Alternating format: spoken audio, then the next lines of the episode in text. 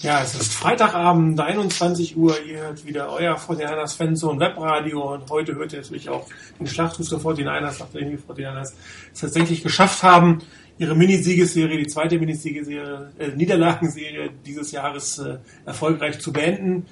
Äh, ihr hört heute ein Full House äh, Webradio. Wir sind heute zu viert.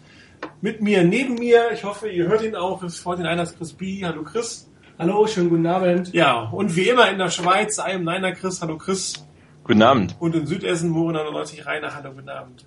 Abend. Und wir haben euch mal ein Foto aus dem, äh, Moment, ein Foto aus dem Fanzone Webradiostudio äh, geschossen oder schießen lassen von den Damen des Hauses. Äh, ich habe es mal im äh, Talkset gepostet, so sieht es gerade bei uns aus.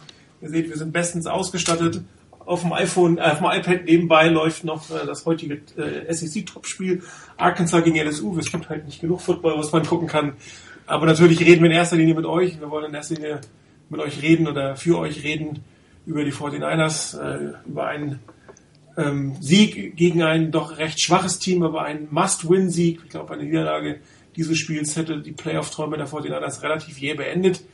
Ähm, man hat relativ viele gute Dinge gesehen, ein paar schlechte, aber ich glaube, man kann sich auch mal wieder auf die guten Dinge konzentrieren und äh, daher, äh, Rainer, äh, mehr gut oder mehr schlecht ja, letzten Sonntag? Na, im Endeffekt mehr gut. Ähm, du hattest es ja schon. Jetzt habe ich aber einen ziemlichen Hall. Ich höre mich selber von euch. Oder okay, jetzt passt wieder. Ähm, ja, insgesamt deutlich mehr gut als schlecht. Ähm, du hattest es gerade eben ja auch gesagt, der Gegner war jetzt wirklich nicht der Maßstab, wenn du Richtung Playoffs gehst, nach dem Motto, du musst dich gegen solche Teams dann durchsetzen in dem, in der Preisklasse. Dazu waren die Redskins einfach viel zu schwach letztendlich. Aber es zählt halt auch mit dazu, dass du dann deine Chancen nutzen kannst. Und das haben die Niners gemacht. Ich fand, dass Kaepernick einen etwas holprigen Start hatte. Da wirkte er noch unsicher, das wirkte unrhythmisch und ja, teilweise auch nicht so überzeugend. Aber er hat sich gut gefangen. Die Niners sind durch diese Phase gut durchgekommen. Und dann, wie gesagt, hat er sich auch Kaepernick ganz gut gefangen.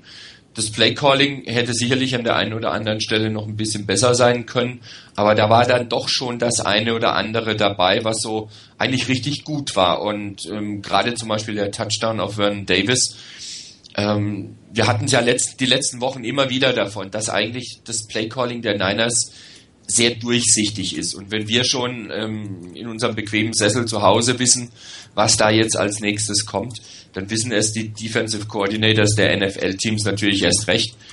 Und ich bin mir ganz, ganz sicher, dass da auch die, die nur zugeguckt haben, in dem Moment wahrscheinlich gedacht haben, klar, bei der Formation. Die Niners laufen, wissen wir eh. Und dann kam diese schöne, wirklich auch super verkaufte Play-Action. Ähm, und auf Davis, der völlig allein war, das war ein Überraschungsmoment. Und davon gab es so ein paar Plays auch auf jeden Fall. Die Niners haben auch versucht, das Feld wieder ein Stück weit zu strecken, mit tieferen Pässen nach außen, aber auch über die Mitte und ähnliches. Da war immer mal wieder was dabei, was ein bisschen anders war als vorher. Und ich habe so ein bisschen das Gefühl, dass die Niners sich und Kaepernick so langsam aber sicher rantasten an die Möglichkeiten, die sie haben. Also dass es jetzt nicht so über Nacht passieren soll, wieder alles zu öffnen, das Playbook komplett aufzumachen, sondern dass man sich rantastet, das eine oder andere versucht, dann dort wieder ein bisschen aufmacht, ein bisschen guckt, wie sich das entwickelt, ähm, wie sich das fortsetzt und da dürfen die Niners gerne weitermachen. Mir hat nicht so gut gefallen das Laufspiel. Ähm, da muss ich wirklich einschränkend sagen, das war nicht wirklich überzeugend. Da war mir zu wenig, was da wirklich dabei rumgekommen ist. Ähm, Return Game fand ich gut. Mm, ich glaube, Michael James hatte einen Ball gehabt, den er fallen gelassen hat. Ansonsten, aber da ist er selber draufgefallen. Ansonsten waren das ganz gute Returns. Ich habe auch immer das Gefühl, da geht auch was nach vorne. Ähm, die Defense ihrerseits hat gut gespielt, gegen eine zugegebenermaßen auch eher schwache Offense hat aber das geschafft, was wir, glaube ich, auch letzte Woche gesagt hatten. Es muss möglich sein, das Laufspiel zu stoppen und RG3 unter Druck zu setzen, weil er dann Fehler macht und weil er dann schwach spielt. Und das ist sehr, sehr oft sehr, sehr gut gelungen. Also aus Sicht der Redskins-Fans wäre ich, glaube ich, was die Quarterback-Situation angeht, viel besorgter, als wir es als Niners-Fans sein können und müssen. Ja, schönes Statement. Ähm, Chris, jetzt der Schweizer Chris in diesem Fall. Ähm, das Laufspiel, Rein hat schon gesagt, nicht ganz so ähm, glorreich. Liegt es eher daran, dass es, äh, Problem, dass es ein Problem der 49ers äh, war oder ist?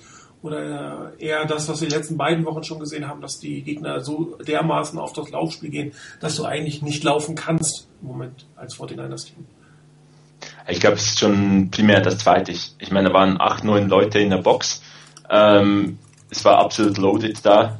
Und dann da wirklich durchzulaufen, ähm, ist unglaublich schwierig. Auch wenn die 49ers eigentlich ein gutes äh, Run-Blocking-Team äh, sind, äh, bei First Downs waren so viele Defender direkt da, da, dass beinahe nichts gegangen ist und da sind irgendwie 5 Yard Runs von Frank Gore oder so, äh, gab es vielleicht ein paar Mal. Ähm, durchaus schon ein guter Erfolg. Also von daher ist, ich denke wirklich, das Laufspiel hat hier extrem darunter gelitten, dass auch die, ähm, die Redskins dann gesagt haben, okay, die Niners, die laufen einfach mal und passen danach und ich glaube, da hätte man wirklich mit ein bisschen anderen Gameplan ähm, noch einiges rausholen können. Ich denke, hätte man das Feld bei den First Downs mit der Loaded Box wirklich stretchen können, also mal wirklich im Pass gehen, auch vielleicht mit der normalen Big Formation au, äh, aufs Feld kommen und die Titans dann in den Slot rausschicken, dass die Defense sich auseinanderziehen muss oder irgendwas zeigen oder ansonsten halt einfach die, die Receiver alleine lässt, dann hätte man vielleicht das Run-Game auch wieder ein bisschen äh, besser funktionierend gehabt.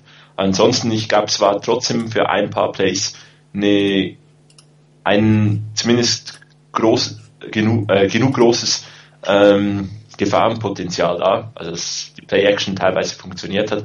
Ich glaube, da, aber man hat im, insgesamt zu sehr bei, bei First Downs auf, auf den Run gesetzt und ich hätte mir da wirklich ein paar Mal äh, erhofft, dass, dass die Niners dann mit dem Pass äh, rausgekommen wären. Was siehst du es ähnlich?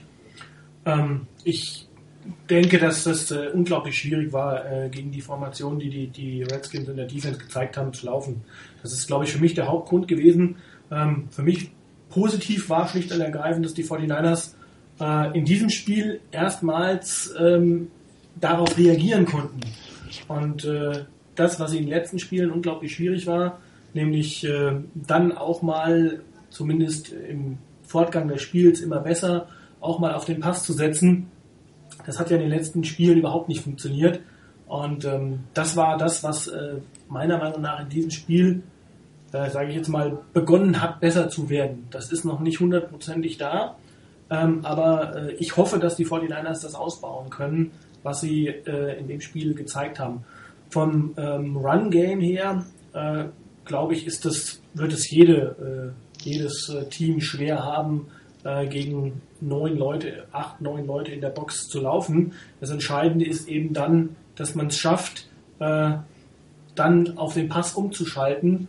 Und ähm, ich glaube, ich habe, also ich hoffe zumindest, dass die 49ers bei dem, was sie jetzt angefangen haben, sie da in den nächsten Spielen das fortsetzen, weil das ist das, was man als Team dann als Antwort geben muss. Wenn ihr uns die Box zustellt, dann passen wir.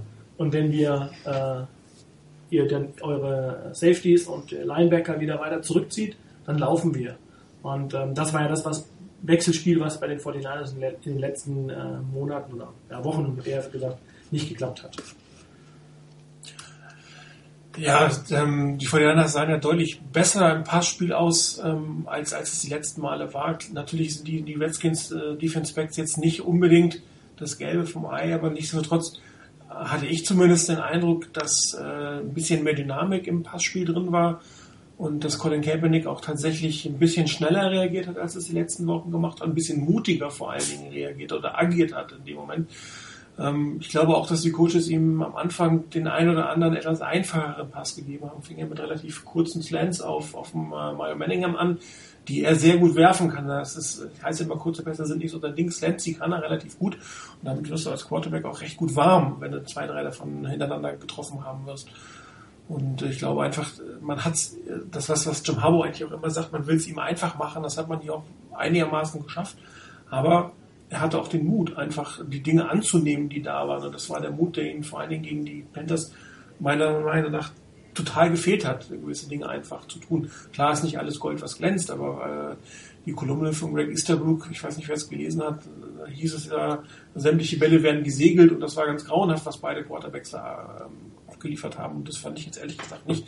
Und äh, du kannst natürlich auch nicht erwarten, dass jetzt jeder Pass ankommt oder jeder Pass traumhaft wird. Das macht ein Peyton Manning nicht, das macht ein Tom Brady nicht, das macht auch ein Aaron Rodgers nicht deren ähm, Prozentzahl an guten Pässen ist ein bisschen höher als die von Conor Kaepernick. Ja, aber das perfekte Spiel hast du halt auch nicht und äh, er hat einfach meiner Meinung nach relativ gut hinbekommen nach einer vielleicht nicht gerade rundlaufenden ersten oder rundlaufenden ersten Viertel äh, sich sich zu finden und und äh, den Mut äh, zusammenzunehmen.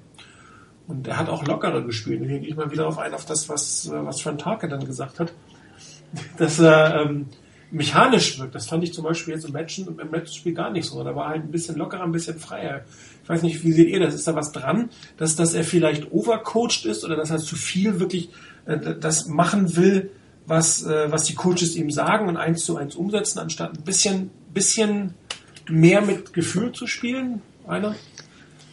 Das könnte durchaus sein. Also unter Umständen auch aus den Erfahrungen raus mit verschiedenen Spielen, wo dann einiges halt komplett schief gegangen ist und gar nicht funktioniert hat, dass er da vielleicht ähm, jetzt wirklich versucht, alles, was die Coaches ihm sagen, wirklich ganz penibel einzuhalten, um sich wieder ranzutasten an das, was er vorher auch gezeigt hatte. Ähm, Gerade auch wenn du halt ihm diese Geschichte mit der Read Option dann doch ein Stück weit wegnimmst. Und das funktioniert bei den Niners nicht wirklich gut. Zumindest nicht, bei weitem nicht so konstant gut wie natürlich letzte Saison. Ähm, da ist halt ein wichtiges Element von Kaepernick, was letztes Jahr ihn ausgezeichnet hat und ihn auch so, so populär dann gemacht hat. Das ist eigentlich weggenommen, mehr oder minder. Er muss als normaler Passer agieren, als normaler Quarterback agieren und vielleicht versucht er über dieses sich ganz genau dran zu halten das, was die Coaches ihm vorgeben, da den Weg dahin zu, äh, dahin zu finden, so ein normaler Passer im, in der NFL zu sein.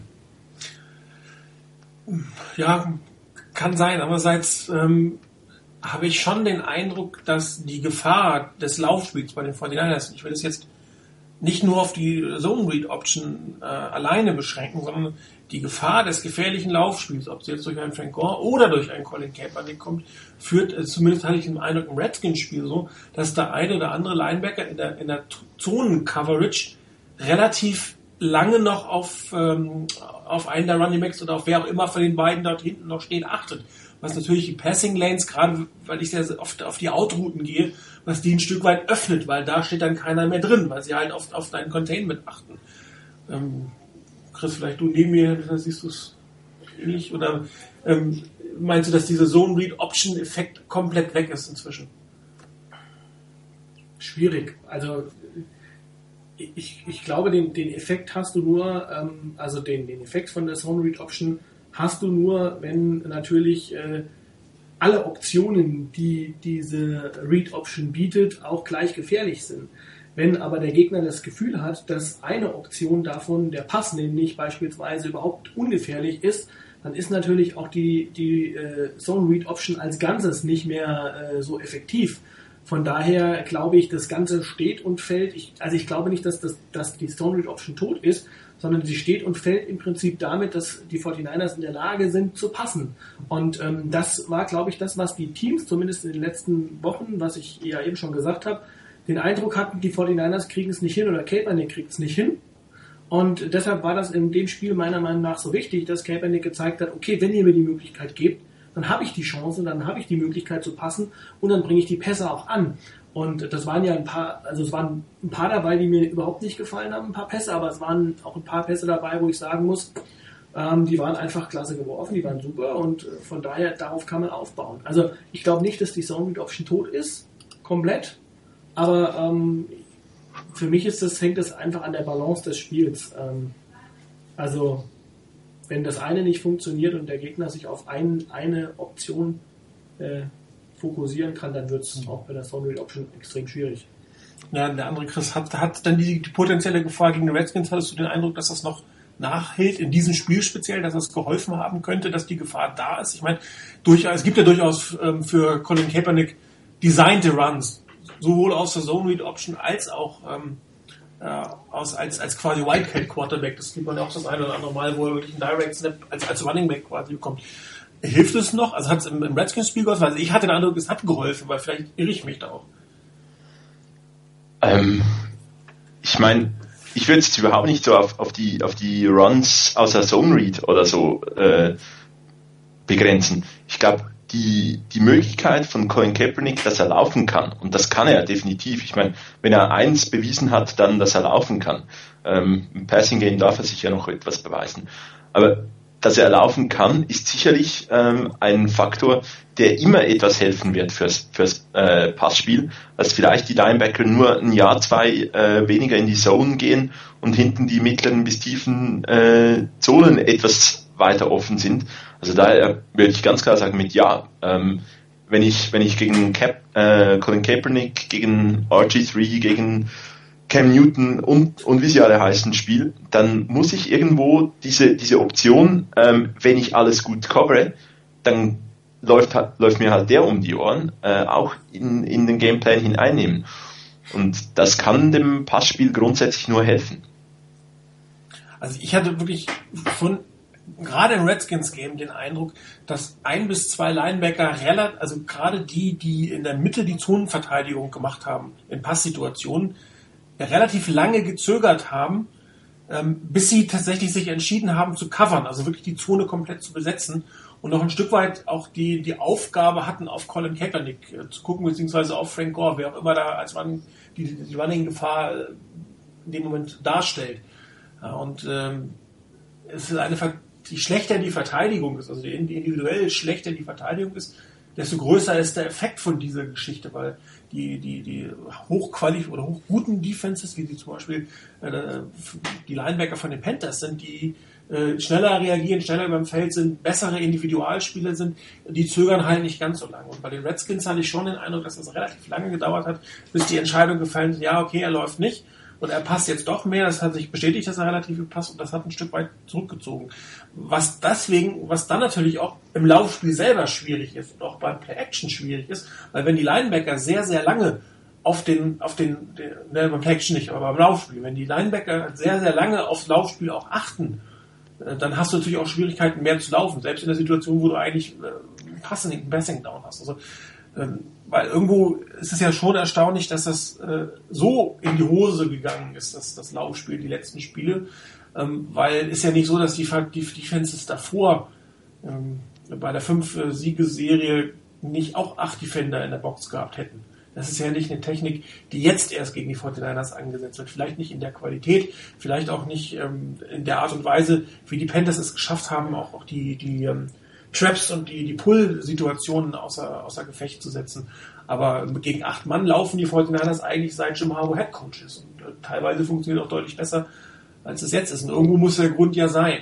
Und, ähm, manchmal, gerade bei so einem Spiel, äh, hatte ich den Eindruck, dass, dass die Linebacker, die langsame Reaktion der Linebacker auf über die Entscheidung Pass-Lauf durchaus dazu führen kann, dass der Lauf nicht funktioniert, aber der Pass relativ gut, was er in diesem Fall getan hat.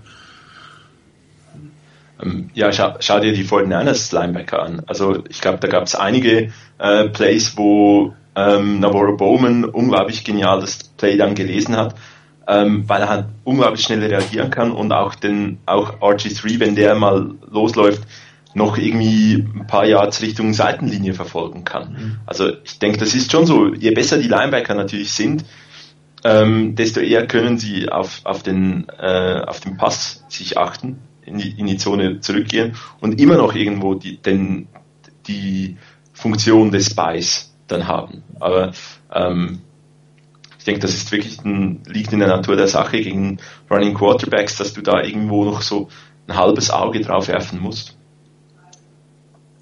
Ich weiß nicht, ob ihr die Übertragung auf Deutsch oder Englisch gesehen habt. Ich äh, gucke es ja nicht regelmäßig in Englisch und John Gruden ist relativ viel auf die Kritik der 49ers eingegangen, dass das Receiving Core also nicht ausreichend Waffen hätte. Und er hat das ja mehrfach eigentlich ähm, nicht so gesehen. Er hat relativ deutlich gesagt, äh, das, ich sehe es nicht so. Also wirklich ganz klar, äh, in Bolden und Davis, die kommen in der Doppeldeckung auch klar, wenn du sie anspielst als Quarterback, dann funktioniert es auch. Und das ist in diesem Fall ja auch, auch durchaus so gewesen. Ich, jetzt, bevor Michael Crabtree zurückkommt, möchte ich diese so nochmal im Vorfeld führen. Wir werden sicherlich in zwei Wochen retrospektiv führen, wenn er wieder da ist. Ähm, auch ein, also auch andere Top-Receiver oder andere Teams haben jetzt ja nicht vier Top-Wide-Receiver auf dem Feld, sondern deren Top-Receiver werden in der Regel gedoppelt. Meistens sogar die beiden, besten beiden werden gedoppelt. Bei den 49ers sind jetzt David Bolden und trotzdem kriegst du den Ball dahin. Und äh, auch die Nummer drei und der vier als Wide Receiver muss natürlich in so einer Situation die drei oder vier Defense Back auf der anderen Seite schlagen. Das gehört einfach ein Stück weit dazu. Und äh, daher jetzt nochmal an, an euch die Frage, wird der Effekt, den Mike Crabtree bringt, wirklich so wahnsinnig groß sein, weil die Top-Receiver werden immer noch in Doppeldeckung sein. Und das wird am Anfang ganz sicherlich nicht Mike Crabtree sein, weil der erstmal wieder ins Feld reinkommt. Da wird eine Single-Deckung kommen. Das heißt, Bolden und Davis werden die Doppeldeckung weiter sehen. Die werden keine Triple-Deckung mehr sehen. Also Davis in Triple-Deckung, das wirst du nicht mehr sehen. Das funktioniert dann nicht mehr, wenn, wenn ein ähm, äh, Michael Crabtree da steht. Meine, du nix gerade neben mir ein bisschen. Das ist ja schön manchmal, wenn man so Reaktionen auch sieht. Normalerweise muss ich ja immer raten, was ihr denkt. nee, also ich äh, ähm, denke, dass das ähnlich genauso sein wird, wie du es gerade beschrieben hast, dass äh, die, äh, dass die Top äh, Anspielstationen weiterhin Bolden und Davis sein werden und dass auch diejenigen sein werden, auf die sich die Defenses fokussieren werden. Ähm, alles andere würde mich überraschen. Aber ich finde, auch da kann man nochmal zurückgehen auf das, auf das, ähm, auf das Redskins-Spiel, was das angeht. Ich weiß nicht, ob Crabtree so einen riesen Einfluss haben wird, gerade am Anfang, weil ich einfach glaube, ähm, also mit so einer Verletzung, ähm, wenn er da ein paar Snaps spielt und langsam herangeführt wird, gerade in den ersten Spielen, ähm, ich habe das auf dem Board auch schon geschrieben, ich finde es phänomenal, dass er überhaupt äh, nach so kurzer Zeit bei so einer heftigen Verletzung wieder auf dem Spielfeld steht. Das ist, hätte ich nie mit gerechnet. Ich hätte, eigentlich hätte ich eine Wette platzieren sollen, vielleicht auf dem Board, ähm, weil ich der festen Überzeugung war, dass er dieses Jahr nicht mehr auf dem Feld stehen wird. Jetzt haben wir Ende November und er steht auf dem Feld. Also das ist schon mehr als Wahnsinn. Vielleicht straft er mich ein zweites Mal Lügen und wird unglaublichen äh, Impact haben in den Spielen. Aber ich glaube, dass das nicht so stark sein wird in den ersten, vor allen Dingen in den ersten Spielen. Aber ich finde, man hat jetzt auch im, das, ich weiß nicht, das wievielte Spiel von Manningham, das war das dritte, glaube ich. Ja. Ähm, mhm. Man hat da auch schon gesehen, ähm, fand ich, dass im Passspiel, äh, auch in den, in den ersten, im ersten Quarter vor allen Dingen, äh, auch da die Defenses sehr stark sich fokussiert haben auf Bolden und auf, auf Davis. Und plötzlich war Manningham frei und hat ein paar äh, gute Catches gemacht, auch wenn es einfache Bälle waren, ähm, Slants oder sonst irgendwas. Ähm, aber er war da. Das heißt, das ist eine Dimension, finde ich, die den 49ers in den letzten oder den ersten Wochen der Saison gefehlt hat, dass dann ein Nummer 3 Receiver da ist, der dann dort in die Bresche springen kann, wenn die Top, beiden Top Receiver ähm, dort äh, in Doppeldeckung sind. Also insofern ähm, glaube ich schon, dass äh, vielleicht Crabtree irgendwann, wenn er dann fit ist und auch weiter ähm, fitter wird noch, einen Einfluss haben kann, aber nicht sofort. Ich glaube, da ist Manningham im Moment der wichtigere Spieler, ähm, weil man hat nämlich dann gesehen im Fortgang des Spiels, sie konnten Manningham nicht immer alleine lassen und mussten auch auf den achten und dann waren plötzlich wieder Davis und Bolden frei und haben dann die Catches gemacht. Also insofern, ähm, das ist ein Spiel, was, äh, was so sich irgendwann, wo sich die Dinge einander bedingen und ähm, von daher glaube ich, meiner Meinung nach, ähm, ich hoffe, dass Crabtree irgendwann einen Einfluss haben wird. Aber im Moment setze ich eher auf Manningham, weil er einfach mehr im Spiel drin ist. Ja, Rainer, ähm, Doppeldeckung, wird, auch das wird die Top-Receiver die nächsten, wer immer es sein will, die nächsten Spiele haben. Ähm, rechnest du damit, dass, dass auch die Fortinanders das Spiel ein bisschen umstehen? Sprich, dass sie diese drei Receiver mehr aufs Feld bringen, also mehr drei Receiver-Formationen, als sie jetzt eigentlich haben? um das, was Chris gerade gesagt hat, den Effekt, dass zumindest eine gewisse Gefahr von dem Bellingham, von dem Crabtree auf jeden Fall aufgeht auf dem, auf dem Spielfeld? Oder glaubst du eher, dass die, dass die konservativ äh, Jumbo Package äh, Offense doch noch uns äh, bis äh, auf weiteres jetzt hier begleitet? Also ich denke mal, dass die diese konservative Offense, wie du sie genannt hast, wie es ja auch ist, dass die in erster Linie die Basis bilden wird, weiterhin für die für das Play der Niners. Ähm, das wäre im Prinzip ein kompletter Wechsel der Philosophie, wenn plötzlich die Niners praktisch regelmäßig mit drei oder gar vier Wide Receivers antreten würden und sie aufs Feld kommen. Äh, das kann ich mir nicht vorstellen. Da können, glaube ich, weder Roman noch äh, Jim Harbour wirklich aus ihrer Haut. Allerdings erhoffe ich mir eigentlich dadurch, durch Crabtree, wenn er zurückkommt, dass das, was ihr eben beschrieben habt, dass dieser Effekt ein bisschen häufiger auftritt. Einfach aufgrund dessen, dass ein Manningham so ganz langsam wohl auf dem Wege ist, so ein bisschen besser reinzufinden. Er braucht seine Zeit, Crabtree wird die Zeit auch brauchen, ähm, vielleicht sogar noch mehr. Und dass man hier vielleicht auch in der Rotation einfach nochmal anders spielt, dadurch seine eigenen Leute vielleicht für verschiedene Plays nochmal ein bisschen frischer hält und dann auch unter Umständen wirklich mal als Überraschungsmoment dann wirklich auch mal drei, vier Wide Receiver bringt ähm, Chris hatte das vorhin schon mal beschrieben, auch mal so eine, eine Jumbo-Formation, wo dann eben beide äh, Titans in den Slot gehen zum Beispiel. Oder dass du eben rauskommst, hast deine vier Wide Receiver wirklich mal, wie auch immer, die sich dann letztendlich aufstellen. Aber ich denke, es ist eine zusätzliche Option, die die Niners haben. Ich persönlich wünsche es mir, dass sie diese Dimension ab und zu mal zeigen und dass sie das auch ab und zu mal wirklich einstreuen. Einfach weil dann wieder die Chance da ist, dass der Gegner vielleicht auch ähm, diese Box, die Box nicht mehr so zustellen kann, nicht mit acht oder neun Leuten und einfach man da wieder auch Möglichkeiten schafft für für das Laufspiel dabei und gerade mit mit Crabtree, das die Sache ist ja die jeder gegnerische Defensive Coordinator weiß, was ein Michael Crabtree kann, wenn er voll und ganz fit ist. Jeder wird natürlich auch sagen, der kann nach der relativ kurzen Zeit nicht wieder topfit sein. Das heißt, er kann nicht die Top-Leistungen bringen. Also konzentrieren wir uns, wie ihr das ja schon richtig gesagt habt, nach wie vor auf die Top-Anspielstation. Und da liegt es dann an den Niners, Plays zu finden, Möglichkeiten zu finden, so wie jetzt gegen die Redskins mit Manningham. Diese Konzentration, diese zweimal Doppeldeckung gegen die stärksten Receiver, die dann ein bisschen aufzuweichen. Und sei es nur, dass sie ab und zu mal ein bisschen wechseln und dann mal sagen, okay, jetzt müssen wir vielleicht doch mehr Richtung Manningham und oder Crabtree uns orientieren und dann ist ein, ein Davis oder ein Bolden mal in Einzeldeckung. Das ist eigentlich eher der Effekt, den ich mir von Crabtree erwarte. Nicht unbedingt der, dass der plötzlich super Statistiken hat und pro Spiel gleich loslegt mit 5, 6 Catches für 80 oder 100 Yards, sondern eher, dass so ab und zu mal ein Catch kommt und die Niners dann wieder schwieriger auszurechnen sind. Ich glaube, äh, du Martin hattest das ja geschrieben von wegen dieser Geschichte mit diesen elf verschiedenen Receivern bei den Saints. Und das ist so ein Effekt, den ich mir bei den Niners auch wünsche. Dass dann vielleicht wirklich mal vier, vielleicht sogar fünf, wenn Quinton Patton auch wieder da ist, vielleicht wirklich fünf verschiedene Wide Receiver einen Ball fangen werden. Das wäre schon eine, eine schöne Sache. Das ist für den Gegner einfach wieder eine andere Dimension. Du kannst dich nicht darauf verlassen, die zwei, die da sind, ja, die kriegen die Bälle, die anderen kommen, damit die mit Davis und Bolden sich vielleicht ein bisschen ausruhen können. Äh, dann passiert da nicht viel. Wenn da dann was passiert, dann hast du natürlich auch gute Möglichkeiten, ähm, wieder ganz anders zu spielen. Also auch im Laufspiel wieder besser und stärker zu agieren. Ja, Chris, ähm, das heißt ja eigentlich quasi, dass Rainer eher vermutet, dass es weitergeht mit Morty Ball, nur mit einem anderen, mit einer anderen ähm, Formation auf dem Platz. Aber Als Basis. Moment, ich möchte das nur noch mal betonen, falls das falsch rübergekommen ist. Nicht, dass es uneingeschränkt so weitergeht und sich gar nichts ändert, aber dass die Basis gleich bleibt. Allerdings ab und zu mal so ein Element mit reinkommt, weil man mehr von diesen eigentlich zuverlässigen, sehr starken Receivern hat.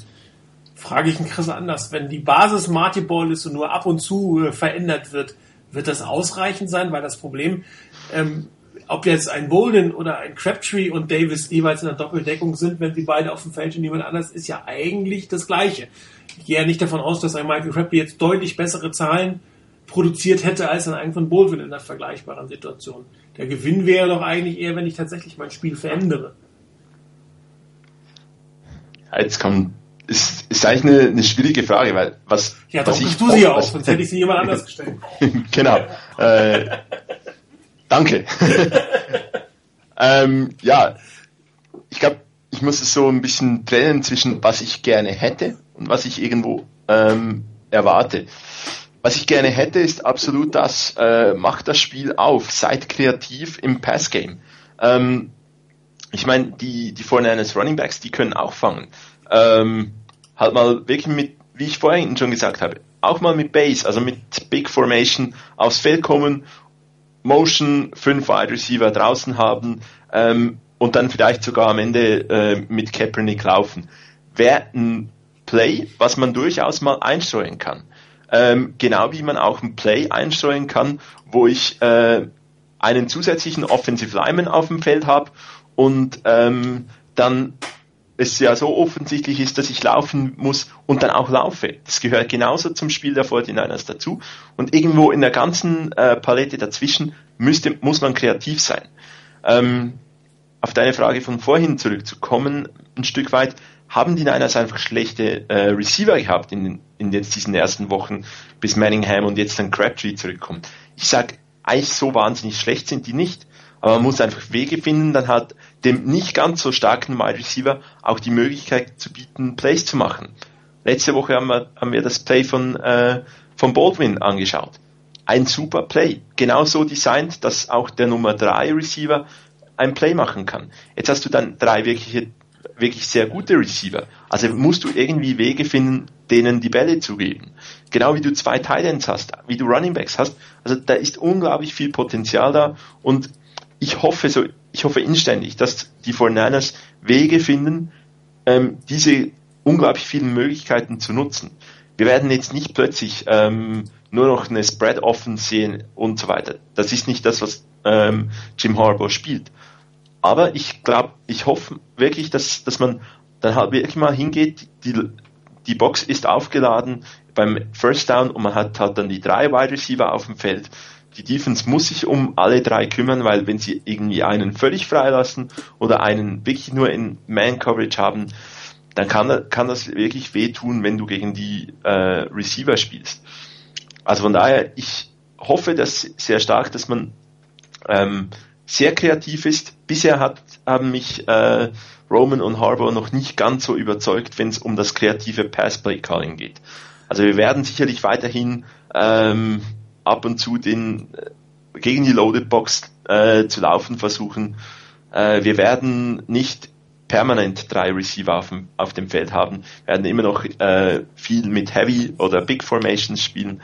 Aber ich denke schon, dass es einen gewissen Einfluss hat. Denn ich kann jetzt die Frage mal ganz gemein zurückgeben. Ähm, was erwartest du von einem Top-Receiver, der ein Jahr nicht gespielt hat und wie verteidigst du gegen ihn? Ähm, ich erwarte, dass dieser Top-Receiver ein guter Nummer 3 Receiver wird. Erstmal am Anfang. Vielleicht sogar nur ein guter Nummer 4 Receiver. Bei Manningham, naja, nee, er sollte schon ein guter Nummer 3 Receiver werden, weil Manningham gerade ein guter Nummer 2 Receiver werden sollte. Und ich bin jetzt ein bisschen bei Daddy, der schreibt, dass sie eigentlich aufs Feld gehören. Das ist auch meine Meinung. Ähm, weil die acht Mann Boxen kriegst du nur dann weg, wenn du zeigst, dass du werfen kannst. Weil wenn du das nicht kannst, egal in welchen Formationen, ob du mit 2, 3, 4, 10 oder 100 Receiver da drauf wirst, wenn du das nicht werfen, wenn du das nicht kannst, dann wird immer das verteidigt, was die Stärke des Teams und die Stärke des Teams ist nun mal das Laufspiel. Da geht kein Weg dran vorbei. Und es geht auch gar nicht darum, dass die Fortinanders aufs Laufspiel verzichten sollen, nur aber vielleicht auch das Laufspiel etwas anders designen. Du musst nicht aus einer Jumbo-Package laufen. Du kannst auch laufen. Ähm, die Colts haben da irgendwie 150 äh, Siege mitgemacht, indem sie drei Wide Receiver hatten und Stretch Plays gespielt haben ohne Fullback. Da kannst du auch drauf laufen und das funktioniert dann, wenn du einen guten Quarterback hast und gute Receiver hast. Äh, was, was sich nicht, also es wird sich nichts ändern äh, in der Verteidigung, äh, nur weil da Bolden, Crabtree und Davis stehen, zu dritt, wenn die Art des Passspiels sich nicht verändert, weil zwei davon hast du immer eine Doppeldeckung und ein Crabtree, du sagst es recht, der kommt nach einem Jahr zurück, den nimmst du eine Einzeldeckung, auch Niall Manningham ist Moment nur ein Spieler, den du eine Einzeldeckung hast. Und aber da musst du es halt auch rausholen. Und das ist ja auch der Vorteil an den Slantpässen. Slantpass äh, ist ein wunderbarer Pass gegen, gegen jede Einzeldeckung. Aber es muss auch möglich sein, in der One-to-One-Coverage, und das fehlt bei den 49ers, den langen Ball zu spielen. Einer der Receiver, der 1 zu 1 gecovert ist, muss in der Lage sein, seinen Mann zu überlaufen. Es ist übrigens meistens nicht ähm, Michael Crabtree gewesen. Das war eigentlich eher ein Kyle Williams oder Vernon Davis in der Formation oder man hat es letztes Jahr mit Randy Moss gemacht. Dieses Jahr müsste es Anquan Baldwin sein. Ähm, Crabtree ist eigentlich eher für mich eher so ein Spieler für die Mitteldistanzen, Crossing-Routen. Da hat er sein Geld mitgemacht letztes Jahr, weil er extrem gut fangen kann, weil er den Ball festhält, wenn er gehittet wird und weil er ein extrem guter Routenläufer ist, was er am Anfang nicht war. Ja, als er aus dem College kam, Texas Tech, die haben den Ball weit und hoch, da musstest du nicht viel machen. Ja, da musstest du einfach nur gute Hände haben. In der NFL musst du auch Routen laufen können. Und das konnte Crabtree die ersten Jahre nicht. Jetzt kann er es. Er hat gute Hände, kann die Routen laufen und das wird auf ihn gemacht. Aber seine Routen sind die Mitteldistanzen. Das heißt, du musst immer noch einen haben, der das Feld stretcht und dann möglichst noch einen haben, der die ganzen Double Coverage von, von irgendjemand anders wegnimmt. Das heißt, nur einen Michael Crabtree jetzt reinzusetzen und trotzdem weiter Power, also reines Power Running Game äh, oder Power Football zu spielen mit gelegentlichen Pass oder einen Quarterback zu haben, der aus offenen Formationen nicht werfen kann, wird dein Problem nicht lösen. Ja, das, das muss zusammenspielen. Das heißt, du musst die Defenses auseinanderbringen du musst neue Elemente mit reinbringen und du musst auch mutiger sein.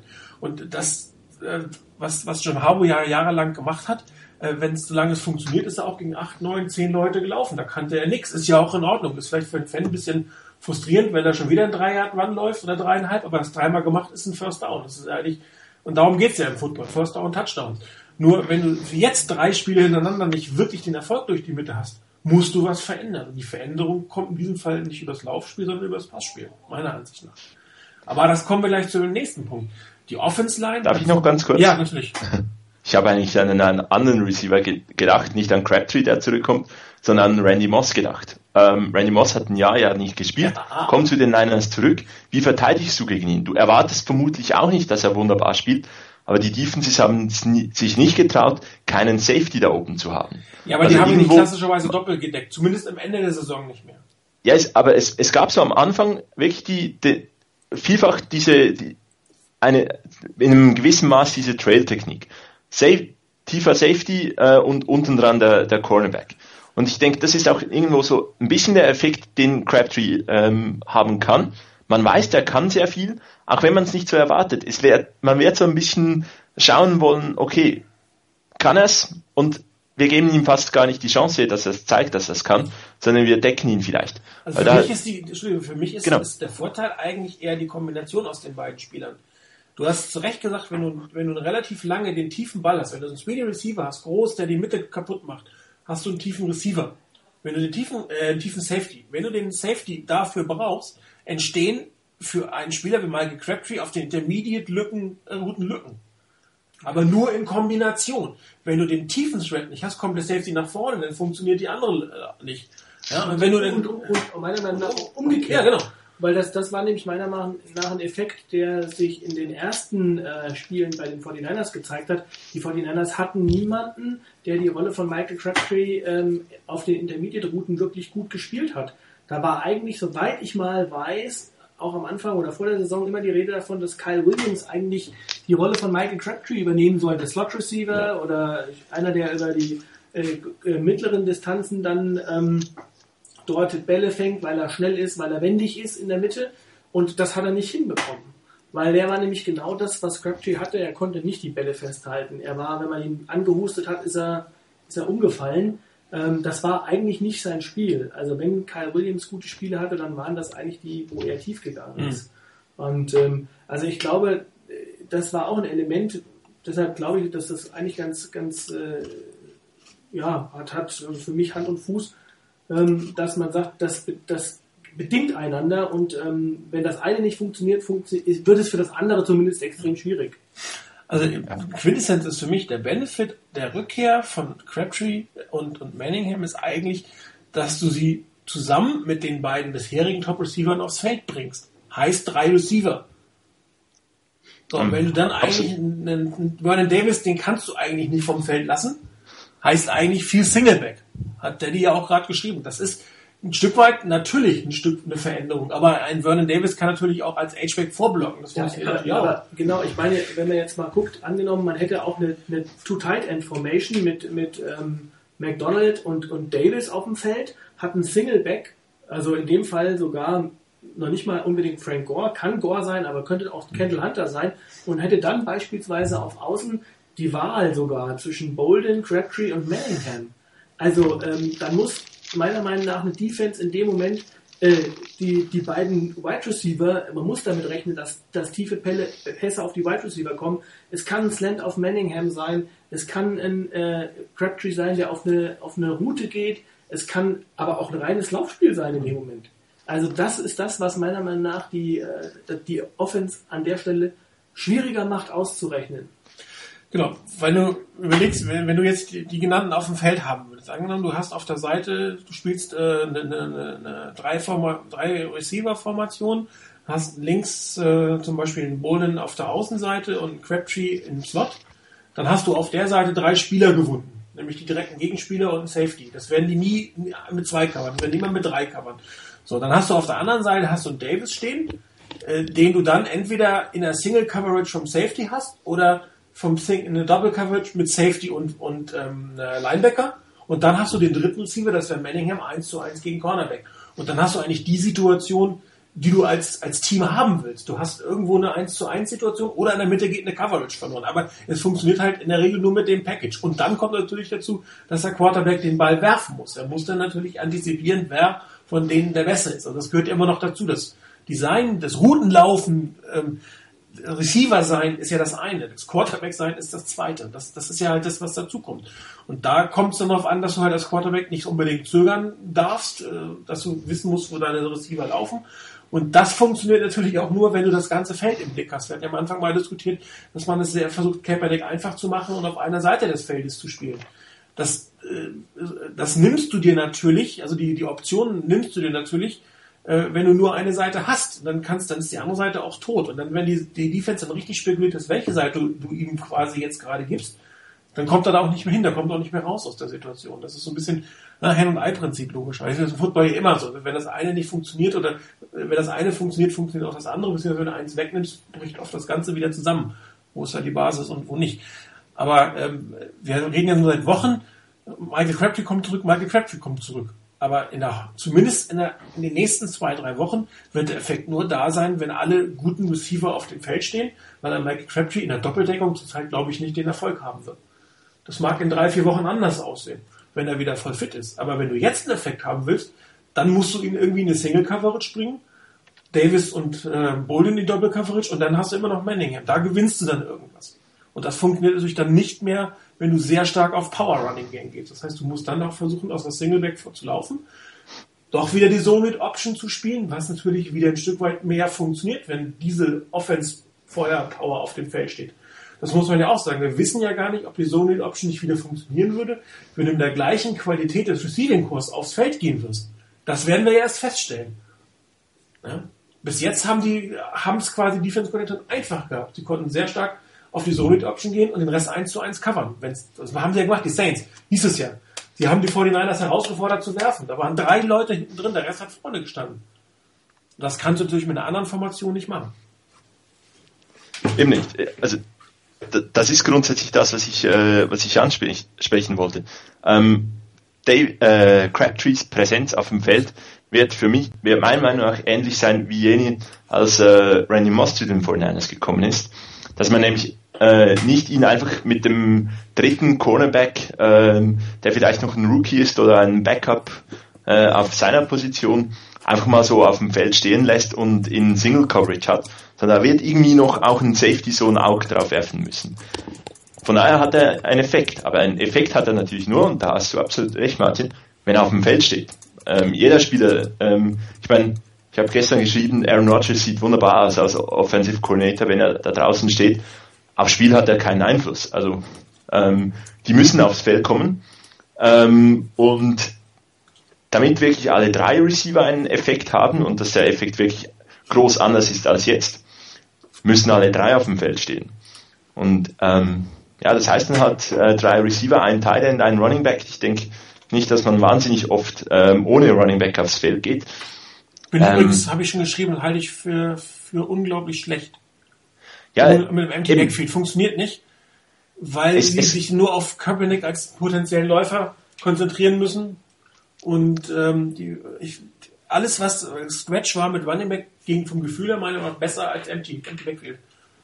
Ähm, absolut. Ähm, aber wenn du es als Element auch mal aufs, aufs Feld schickst, dass sie dann vielleicht nur passen, äh, nur den Pass verteidigen müssen, da musst du halt auch kreativ sein mit den Routen. Also das ist eben immer noch der, so der Punkt, ähm, egal welche Receiver da sind, wenn du dann ja. eigentlich eben, wie, wie, du auch richtig sagst, wenn du die äh, Half-Field Read machst und zwei Receiver eigentlich so oder so nur mal irgendwie so ein lockeres äh, Jogging betreiben dürfen, äh, weil sie eigentlich gar keine Option sind in, in, in diesem Play, dann haben die auch wieder nicht den großen Effekt. Das ist das, was wirklich die größte Kritik von meiner Seite am, am Passspiel der Niners in diesen ersten Wochen ist. Ich glaube, mit all den Receivern hätte man ein funktionierendes Passspiel äh, aufbauen können. Jeder kann sich auch mal durchsetzen. Ich denke, es waren auch teilweise Spieler frei. Oder man könnte sie durch die Kombination von Routen ähm, besser freikriegen. Und da, hab, da ähm, waren die 49ers einfach nicht kreativ genug. Sie müssen so kreativ sein, auch wenn drei Top-Receiver da sind. Ähm, erstes Viertel oder irgendwie im, im Touchdown-Drive, äh, beim ersten Touchdown auf äh, Anquan Boldin. Da hat äh, Boldin einfach mal Go-Route, gerade loslaufen, äh, Free Safety wird ihn zwar hitten, das Fenster war nicht groß, aber da kann man den Ball reinwerfen. Das funktioniert. Die Fenster in der NFL sind in der Regel nie groß. Das ist ja gerade das Dilemma ja, ja. für die meisten College Quarterbacks. Natürlich. Ähm, aber bei einem äh, Boulding kannst du natürlich in das unglaublich tighte Window äh, hineinwerfen, was du bei einem, ich sage jetzt mal, ähm, John Baldwin vermutlich nicht kannst. Da darf dann das Fenster dann so riesig sein, wie im Play, was wir letzte Woche ähm, angeschaut haben. Oh, so also eben, es war jetzt auch nicht wahnsinnig äh, riesig, dass er da alleine stand, aber es war halt einfach ein größeres Window, als vielleicht ein anderer Receiver braucht es braucht einfach die Kreativität, dann die Plays so zu, auszugestalten, dass die, dass jeder Spieler irgendwo ähm, eine Funktion hat, ähm, ein Play machen kann. Ähm, und das fehlte sehr oft, dass man äh, da wirklich auch andere Spieler ähm, ein, ein Stück weit frei bekommen hat, ähm, der nicht Davis oder Bolden geheißen hat. Ähm, und das muss, das, dieser Prozess, dass man da kreativer ist, dass man äh, ein funktionierendes Passspiel äh, aufbauen kann, ist äh, die große Aufgabe für die zweite Saisonhälfte. Ähm, ja, ganz kurz noch, das, was ihr da gesagt habt und was auch Daddy geschrieben hat, von wegen drei Wide Receiver und Davis, eigentlich musst du die wirklich aufs Feld bringen. Das ist völlig richtig. Ähm, Martin hat ja schon im, im, ähm, im Type-In-Thread äh, reingeschrieben, dass das nicht unbedingt die Football-DNA ist, die Jim Harbour so in sich trägt. Und das ist das, was ich vorhin gemeint habe. Natürlich gibt's eine Menge Möglichkeiten, aber da müssen halt Jim Harbour und Greg Roman über ihren Schatten springen und auch das zulassen und sagen, das ist eigentlich nicht unsere Formation, aber das ist das Spielermaterial, das ich habe und das, das uns zur Verfügung steht und dann muss ich das auch nutzen. Sie müssen selber von sich aus sehen, dass das ihnen mehr Chancen bringt, um Spiele zu gewinnen. Und wie gesagt, dass das ab und zu mal als Element reinkommt, könnte ich mir echt vorstellen. Wenn nicht, dann wäre das wirklich fahrlässig. Ob das aber das Spiel der Niners so verändern wird, dass die Niners mit solchen Formationen sehr häufig kommen, dass das sozusagen gleichgewichtig mit den anderen Formationen, die wir jetzt hauptsächlich kennen, ähm, zustande kommt in einem Spiel. Das kann ich mir noch nicht vorstellen. Also das glaube ich wirklich erst, wenn Roman und Harbour mir das bewiesen haben, dass sie das machen werden.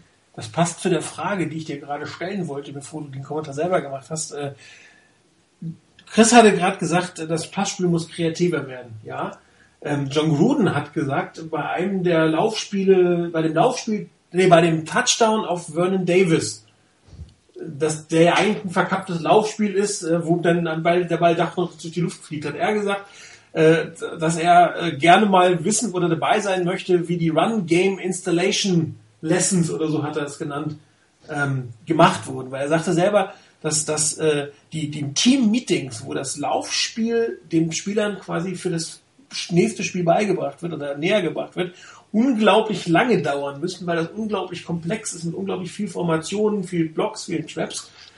Besteht da nicht vielleicht die Gefahr, dass man irgendwie vier Fünftel der Zeit für die Installation des Laufspiels benutzt und mit einem Fünftel das Passspiel irgendwann hinten runterfallen würde, dass daran die Kreativität es, es, es scheitern kann, weil blöd ist Roman ja nicht. Also ich glaube ja nicht, dass er es nicht kann. Vielleicht ist die Frage, ob die 49ers sich dann zu sehr auf dieses Outsmarten, auf diese Tausenden von Bewegungen, Tausenden Formationen irgendwann mal ausruhen oder zurückziehen und dadurch vielleicht etwas anderes ein bisschen zu sehr in den Hintergrund stellen. Das ist durchaus möglich. Wie gesagt, ähm, für, auf mich macht es so den Eindruck, dass Roman und, und Harbour eine klare Philosophie haben, wie sie spielen lassen wollen. Und da ist das Laufspiel ein ganz, ganz zentrales Element dabei. Und auch diese Formationen, also eine Formation mit drei oder vier Wide Receivers, wirst du normalerweise nicht dabei sehen. Ab und zu mal vielleicht, ums einzumixen. Wobei, ganz ehrlich, mit vier echten Wide Receivers auf dem Feld, die Niners, weiß ich jetzt gar nicht, wann das das letzte Mal so war. Also von daher, ähm, das steckt halt mit drin und dann steckst du auch Zeit da rein. Weil wenn das deine Philosophie ist und du der Überzeugung bist, dass die auch für das Team das Richtige ist und dass diese Philosophie auch das Team letztendlich nach vorne bringt und erfolgreich macht, warum soll ich dann was anderes machen? Dann stecke ich die Zeit da rein, dann ist es auch aus meiner Sicht, also als Coach dann, keine vertane Zeit, sondern es ist eine notwendige Zeit und eine gut investierte Zeit, weil ich das als Basis für den Erfolg ansehe. Und da würde ich mir schon wünschen, wie gesagt, dass man vielleicht ein bisschen drauf kommt. Und gerade wenn das, was Gruden da gemeint hat, ähm, das habe ich jetzt speziell nicht mehr so, so im, im, Hinterkopf, als er das gesagt hat. Aber wenn er das gemeint hat, so, und wenn das auch tatsächlich so ist, dann wäre es ja im Prinzip eine Geschichte und da könnte vielleicht das, dass Manningham wieder zurück ist und das Crabtree zurückkommt. Vielleicht ein Umdenken einläuten. Dass man dann sagt, ähm, von der vielen Zeit, die wir für dieses Run-Game brauchen, mit allem drum und dran, bis das wirklich perfekt passt, bis das richtig installiert ist und auch in der Vorbereitung dann braucht auf das nächste Spiel. Davon nehmen wir einen kleinen Teil weg, einen kleinen Teil, können in der Zeit dafür aber im Passing Game ein bisschen mehr Plays, ein paar Plays mehr, ein bisschen mehr, ein bisschen schneller agieren und das einführen und gewinnen dadurch an Kreativität ohne dass wir unsere Basis komplett verlassen müssen. Und da habe ich eigentlich die Hoffnung, dass sie, dass die Niners in die Richtung gehen und ein Teil dann eben von dem, was sie als Wert legen und was sie auch brauchen in der Vorbereitung und in der, in der, in der Planung dieses, des Laufspiels, ein bisschen was wegnehmen, das investieren in Passing, in Passing Game und sollte sich das dann als erfolgreich erweisen, dann kann man ja immer noch ein bisschen nachjustieren und ein bisschen mehr in diese Richtung gehen und da vielleicht gucken, das Playbook zu öffnen und dann auch mal ganz andere Formationen dem Gegner geben, ähm, die der von den Niners halt noch nicht oder nicht sehr oft gesehen hat. Ich meine, John Gruden muss es ja eigentlich beurteilen können, wie viel man ja. als Coach in der Regel oder als, als Coaches braucht, um bestimmte Sachen des, des Playbooks für das oder des Gameplans zu installieren. Und wenn, wenn der schon sagt, dass das eine unglaubliche Zeit in Anspruch nimmt und dass es sehr viel intellektuelles Vermögen der Spieler in Anspruch nimmt, diese ganze Running Game ähm, hinzukriegen. Dann kann man sich immer überlegen, mit dem, was man hört über die Dicke des Snellbooks der 49ers, wie viel Theorie im, im, Klassenraum da einfach rein muss. Und ähm, das kann natürlich wieder auch umführen, dass, dass ein, ein Quarterback irgendwann sich wirklich nur noch an, an das Gesagte hält, weil er sonst auch irgendwann nicht mehr mental blickt. Ich meine, wenn du das alles wissen musst und dann noch kreativ sein sollst und dann noch darauf reagieren sollst für die Situation, macht die Sache jetzt natürlich nicht unbedingt einfach. Auf der anderen Seite, wir haben gerade hier eine Szene gehabt, äh, da hatten, haben die das eingeblendet, da standen neun Leute in der Box. Und wenn neun Leute in der Box stehen, dann, dann, dann, läufst du nicht. Also da zu laufen, und das, wenn das die Philosophie ist, dann, dann äh, unterscheidet sich Jim Harbaugh in einigen Dingen nicht von einem Mike Singletary. Der würde auch durch neun Leute laufen was aber gegen jede Form von Football-Sinnhaftigkeit ist und gegen jedes Scheming eigentlich ist, wenn du neun Leute dagegen hast. Das ist äh, absolut blödsinnig, das zu machen. Das muss man auch mal so sagen. Das ist einfach taktischer Unsinn. Allerhöchstens, um dem Gegner zu zeigen, auch wenn ihr neun Leute reinstellt, wir probieren es trotzdem. Ja, was bringt denn das? Um dann, um dann um dann vielleicht beim nächsten Mal den Gegner damit zu überraschen und zu sagen, so, jetzt tun wir so, als ob wir das wieder machen und spielen einen Play-Action ja, aber daraus. das ist Outsmarten von sich selbst, ganz ehrlich. Das mag sein, aber das, das würde mich jetzt wirklich, wie eben schon angedeutet, nicht überraschen, wenn das in den Köpfen von Harbour und Roman zumindest ein gutes Stück mit drin steckt. Ob das allein Bestimmende ist, das nicht. Ich glaube, da sind wir eher beim Thema Singletary. Da war das das Bestimmende. Wir machen es trotzdem. Wenn da eine Mauer ist, dann rennen wir halt so oft dagegen, bis die Mauer umfällt. Ja, genau. Ja, also bei irgendwann neun Mann wird's in der Box ist das für Das, mich nicht da anders. erwarte ich mir eigentlich schon, und da denke ich schon, dass Harbour und Roman ein ganzes Stück weiter sind, um da nicht bedingungslos nur noch zu laufen, sondern das dann auch irgendwann mal zu nutzen, zu sagen, okay, der Gegner erwartet das, wir machen das auch. Wir, wir machen das, was der Gegner erwartet. Gucken mal, was bei rauskommt. Und irgendwann mal, beim zweiten, dritten, vierten, fünften Mal von mir aus, auch erst im nächsten Spiel beim zweiten Mal, dann packen wir was anderes raus aus der Formation. Es darf mein- halt nur nicht, nicht so viel schaden, dass du am Schluss wegen so einer Taktik irgendwo die Spiele verlierst. Da muss natürlich rechtzeitig die Kurve kriegen. Ich glaube, das, da, da gibt's äh, zwei schöne Anekdoten. Die eine kommt vom Vater von äh, Jim und John Harbour. Jack Harbour heißt er, glaube ich. Ähm, heißen ja alle mit, mit J. Ähm, der gesagt hat, ähm, John Harbour wird dir für ein Problem zehn Lösungen äh, geben, wie er um das Problem rumkommt. Und Jim Harbour wird dir zehn Lösungen geben, wie du einfach da durchkommst. Und natürlich, das ist eben irgendwie so ein bisschen Offensphilosophie, glaube ich, von Harbour und von der wird er auch nicht jetzt irgendwie äh, von heute auf morgen abrücken, dass er halt einfach wirklich ein Power Running Game hat. Und ich glaube, ich habe die, äh, die Story schon ein paar Mal auch gesagt auf dem, äh, im Webradio.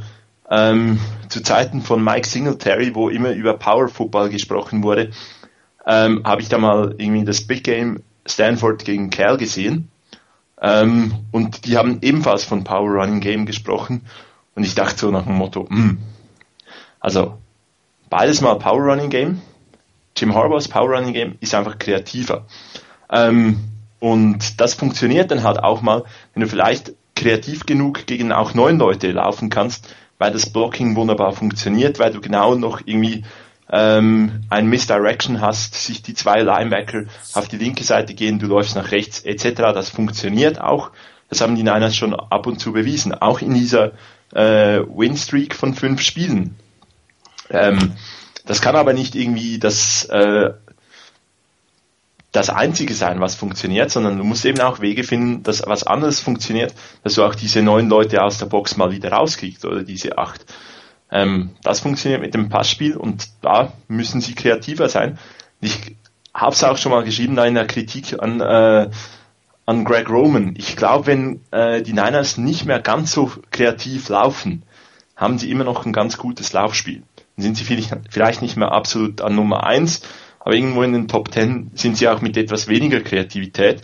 Ähm, das Passspiel bräuchte einfach ein bisschen von dieser Kreativität. Weil teilweise sind sie also äh, unglaublich kreativ im Laufspiel und unglaublich unkreativ ähm, beim Passspiel, dass da irgendwo ein bisschen ein Ausgleich stattfinden soll. Und kann mir vorstellen, dass das wirklich ein Grund ist, dass man ähm, zu viel Zeit für dieses äh, ultra kreative äh, Run Game verwenden muss und dann ein bisschen weniger Zeit fürs Passspiel hat. Und äh, ich denke, da ein bisschen das Ausgleichen wäre sicherlich nicht schlecht.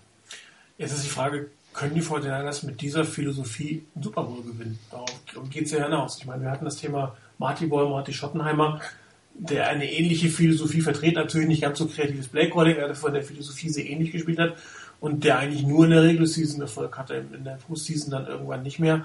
Und da haben wir auch in den letzten, ich würde fast sagen, zehn Jahren festgestellt, äh, dass ein Team passen können muss, um in den Super Bowl zu gehen. Und die Giants haben äh, als Team mit dem schlechtesten Running Game der Liga den Super Bowl gewonnen. Es hat aber seit, ich weiß nicht, wann jemals nicht ein Team den Super Bowl gewinnt, das das schlechteste Passing Game der Liga hat. Also nur mit einem guten Running Game zeigt zumindest die Historie, ähm, ist der große Erfolg nicht drin. Ja, vielleicht versucht Jim Harbour jetzt das Gegenteil zu beweisen. Äh, ist äh, aber meiner Meinung nach nicht unbedingt die tollste Idee. Und du hast gerade äh, Stichwort gesagt, äh, Stanford. Es ist ein College-Football-Team. Ja, ähnlich wie bestimmte Passformationen in der College funktionieren, die in der NFL nicht funktionieren, funktionieren gewisse Run-Sachen im College, die in der NFL nicht funktionieren. Ich meine, die, die Wishbone Option, das war jahrelang auch im Profi-Football äh, die Formation schlechthin. Funktioniert nur noch im College, weil äh, auch nur noch für einige Teams, weil es wenige Teams spielen. In der NFL kannst du das gar nicht mehr spielen. Und da ist jetzt die Frage, ob du dieses High Sophisticated Running Game, dieses Power Running Game der 49ers, ob das ausreichend ist, um in der NFL wirklich den großen Wurf zu machen oder ob das nur ausreicht, allerdings in die Playoffs zu kommen und äh, ganz gut auszusehen. Aber ähm, wir sind ja nun Gott sei Dank, das hätten, ich glaube, weiß nicht, ob wir vor drei Jahren uns halt erträumen konnten, dass wir jetzt seit drei Jahren immer wieder über den Super Bowl reden, aber das ist ja nun wirklich das Ziel. Und die Frage ist schlicht und einfach, können die 49ers oder ist es denkbar, dass man mit so einem Football in der heutigen Zeit der Liga gewinnt, Chris? Hm, also meiner Meinung nach nicht. Ähm, also mit einem mit einem äh, mit der Art Football zu spielen, wie sie die 49ers in den, ich sag jetzt mal, in den letzten äh, oder in, die, in, dieser Saison eigentlich äh, gespielt haben, natürlich wahrscheinlich auch mit zurückzuführen auf die Verletzungen auf der Receiver-Position, will ich gar nicht in Abrede stellen, aber mit der Art und Weise, glaube ich, hat sich gezeigt, dass es nicht funktioniert, weil ähm, man hat ja gesehen, gegen gute Defenses äh, wird es schwierig. Äh, äh, entweder ich habe eine Defense, die es dann schafft, mit äh, ähm, acht Leuten mich, sich in die Box zu stellen und mein, mein High Sophisticated Power Running Game damit äh, ähm, aus dem Spiel zu nehmen. Und wenn ich dann nicht die Möglichkeit habe, zu passen, dann werde ich den Super Bowl nicht gewinnen. Also dafür gibt es einfach äh, zu gute Teams. Und ähm, ich meine, es kommt ja auch nicht von ganz ungefähr, dass äh, die Spiele, die man gewonnen hat, diese äh, fünf äh, Siege in Serie, ähm, dass das ja dann auch jetzt nicht unbedingt die Powerhouses der Liga waren, gegen die man da gespielt hat. Und ähm, zumindest auch die Rams, die man damals gespielt hat und äh, wo man gewonnen hat, die waren damals auch nicht, äh, hatten einfach vielleicht nicht so einen guten Tag oder hatten nicht so eine gute Serie.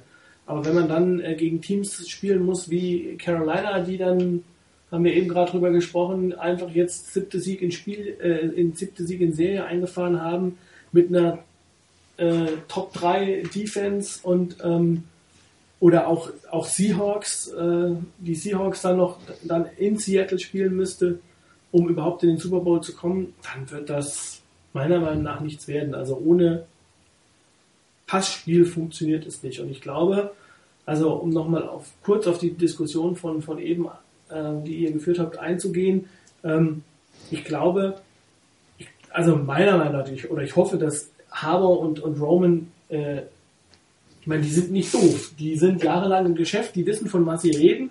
Und ich glaube, dass da gebe ich äh, Rainer sogar recht, äh, dass er sagt, äh, das ist meine Basis. Meine Basis ist und bleibt das Power Running Game. Aber ich traue denen oder ich hoffe, ihnen zutrauen zu dürfen, dass sie erkennen, wenn die Grenze dessen erreicht ist. Wenn ich also mit diesem Power Running Game, was in den letzten Jahren eigentlich jetzt, seit Harbo hier ist, funktioniert hat und dass man jetzt erkannt hat, okay, ähm, die, die Defenses haben sich darauf eingestellt. Und ähm, jetzt muss ich gucken, dass ich, wenn die Defense sich sehr, sehr stark auf dieses Power Running Game fokussiert, in allen seinen, seinen Facetten, sprich, äh, ob ein, äh, eine Read Option, ob das aus einer Read Option ist oder ob es aus äh, einer, einer Big äh, Formation ist, einer, so einem Jumbo Package, dass ich dann äh, in der Lage bin, auch äh, mein Spiel entsprechend umzustellen. Und ich glaube, ich will nicht sagen, dass äh, die 49ers, das werden sie auch mit Sicherheit nie unter Jim Harbaugh mit fünf Wide Receivers ständig auf dem äh, Feld stehen. Aber ähm, ich glaube, man wird einfach auch für das, und ich denke, die 49ers haben das, das, das äh, Personal dafür, ähm, und das ist das, was mich immer so bisher so ein bisschen wundert, dass man das Personal nicht so einsetzt, dass der Gegner eben nicht sofort weiß, ist es jetzt ein Laufspiel oder ein Passspiel. Also man hat zwei Tight Ends, die beispielsweise auch auf Routen gehen können. Ähm, das war das, was ich eben gemeint habe. Oder das beste Beispiel war dieser Touchdown auf Vernon Davis, ähm, wo jeder gesagt hat, klar, und auch John Gruden, glaube ich, in dem Spiel gesagt hat, äh, die 49ers haben das geradezu vorbereitet, dass was jetzt erwartet wird, da kommt ein Lauf. Und dann kam halt diese, diese Finte auf, auf Vernon Davis. Und ich glaube, das kann man auch, wenn man kreativ ist, auch nicht nur an der Goal-Line machen, sondern das kann man auch äh, ähm, auf dem gesamten Spielfeld machen. Und ich glaube, das ist das, was meiner Meinung nach Haber und, und Roman jetzt umsetzen müssen, wenn die äh, Receiver wieder alle fit sind und man dann wirklich ähm, ja, wieder alle Waffen an Bord hat. Und ähm, nur dann gewinnt man den Super Bowl. Ich glaube, dass das Carolina-Spiel eine, eine Wende ist in der Art und Weise, wie Gegner auf die 49ers zurzeit spielen. Weil die Panthers haben eine, eine Methode gefunden, mit acht Mann das Laufspiel zu knacken. Ja, das haben die, die Teams vorher haben es nicht geschafft. Auch die standen schon mit acht Mann in der Box, haben es aber nicht geschafft. Die Panthers, ich meine, klar, sie haben sehr viel Film gesehen, das kommt ja dazu, je öfter du das siehst, desto mehr kannst du dich darauf einspielen, das ist ganz klar. Vielleicht hätte man gegen ein in der gleichen Qualität spielendes Panthers-Team am Anfang der Saison noch gewonnen, weil sie eben nicht der Lage gewesen wären, das Spiel zu dechiffrieren. Das ist ähnlich wie mit der Zone-Read-Option. Da haben es die, die Coaches halt in der, in der, in der Off-Season gemacht, dagegen zu verteidigen und jetzt haben die Panthers haben einen Weg gefunden. Ähm, das wurde auch teilweise, ich glaube, Brian Billig hat das Spiel kommentiert, der hat es auch teilweise erklärt, wie die das gemacht haben bei der Defense Line, wie sie die, die Pulls und die Traps so ein bisschen ähm, ins Leere haben laufen lassen und damit haben sie es geknackt. So, die Saints haben es ähnlich gemacht. Und wenn das ein Team schafft, dann gucken natürlich die Coaches den Film von den anderen und versuchen das auch. So, und wenn die Spieler dann die ausreichende Qualität haben, dann schaffen sie es auch. Das heißt, die 49ers haben jetzt eigentlich meiner Meinung nach zwei Optionen. Entweder müssen sie ihr Laufspiel nochmal verändern, um weiterhin oder was Neues zu tun, um weiterhin gegen acht Mann laufen zu können, oder sie müssen einen Weg finden, dass sie wieder nur mit sieben verteidigen, weil mit sieben muss ist es noch nicht geknackt worden. Gegen sieben Mann können die 49ers locker laufen. Ich, ich wüsste jetzt kein Team, was in der Lage war, gegen sieben Mann äh, das Laufspiel zu knacken. Ja, aber das wird auch irgendwann kommen, wahrscheinlich. Dann musst du dich wieder umstellen. Aber eigentlich ist jetzt die Aufgabe, die sieben, die, wieder auf sieben zu kommen. Also weg von den acht, neun hin zu den sieben. Und das funktioniert natürlich auch nur mit anderen Formationen. Ja, wenn du immer in der Mitte dicht stehst, gibt es ja keinen Grund für eine Verteidigung, es nicht zu tun.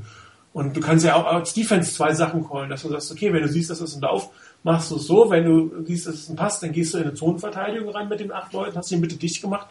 Ist ja auch möglich. Kann ja nicht nur eine Offense entsprechend äh, mit, mit zwei Dingen aufs Feld gehen. Ja. Und äh, das wird so ein bisschen die Herausforderung sein. Also ähm, vielleicht funktioniert es mit dem Power Running Game weit erfolgreich zu sein, aber nicht auf die Art und Weise, wie man es jetzt getan hat. Also man muss was verändern.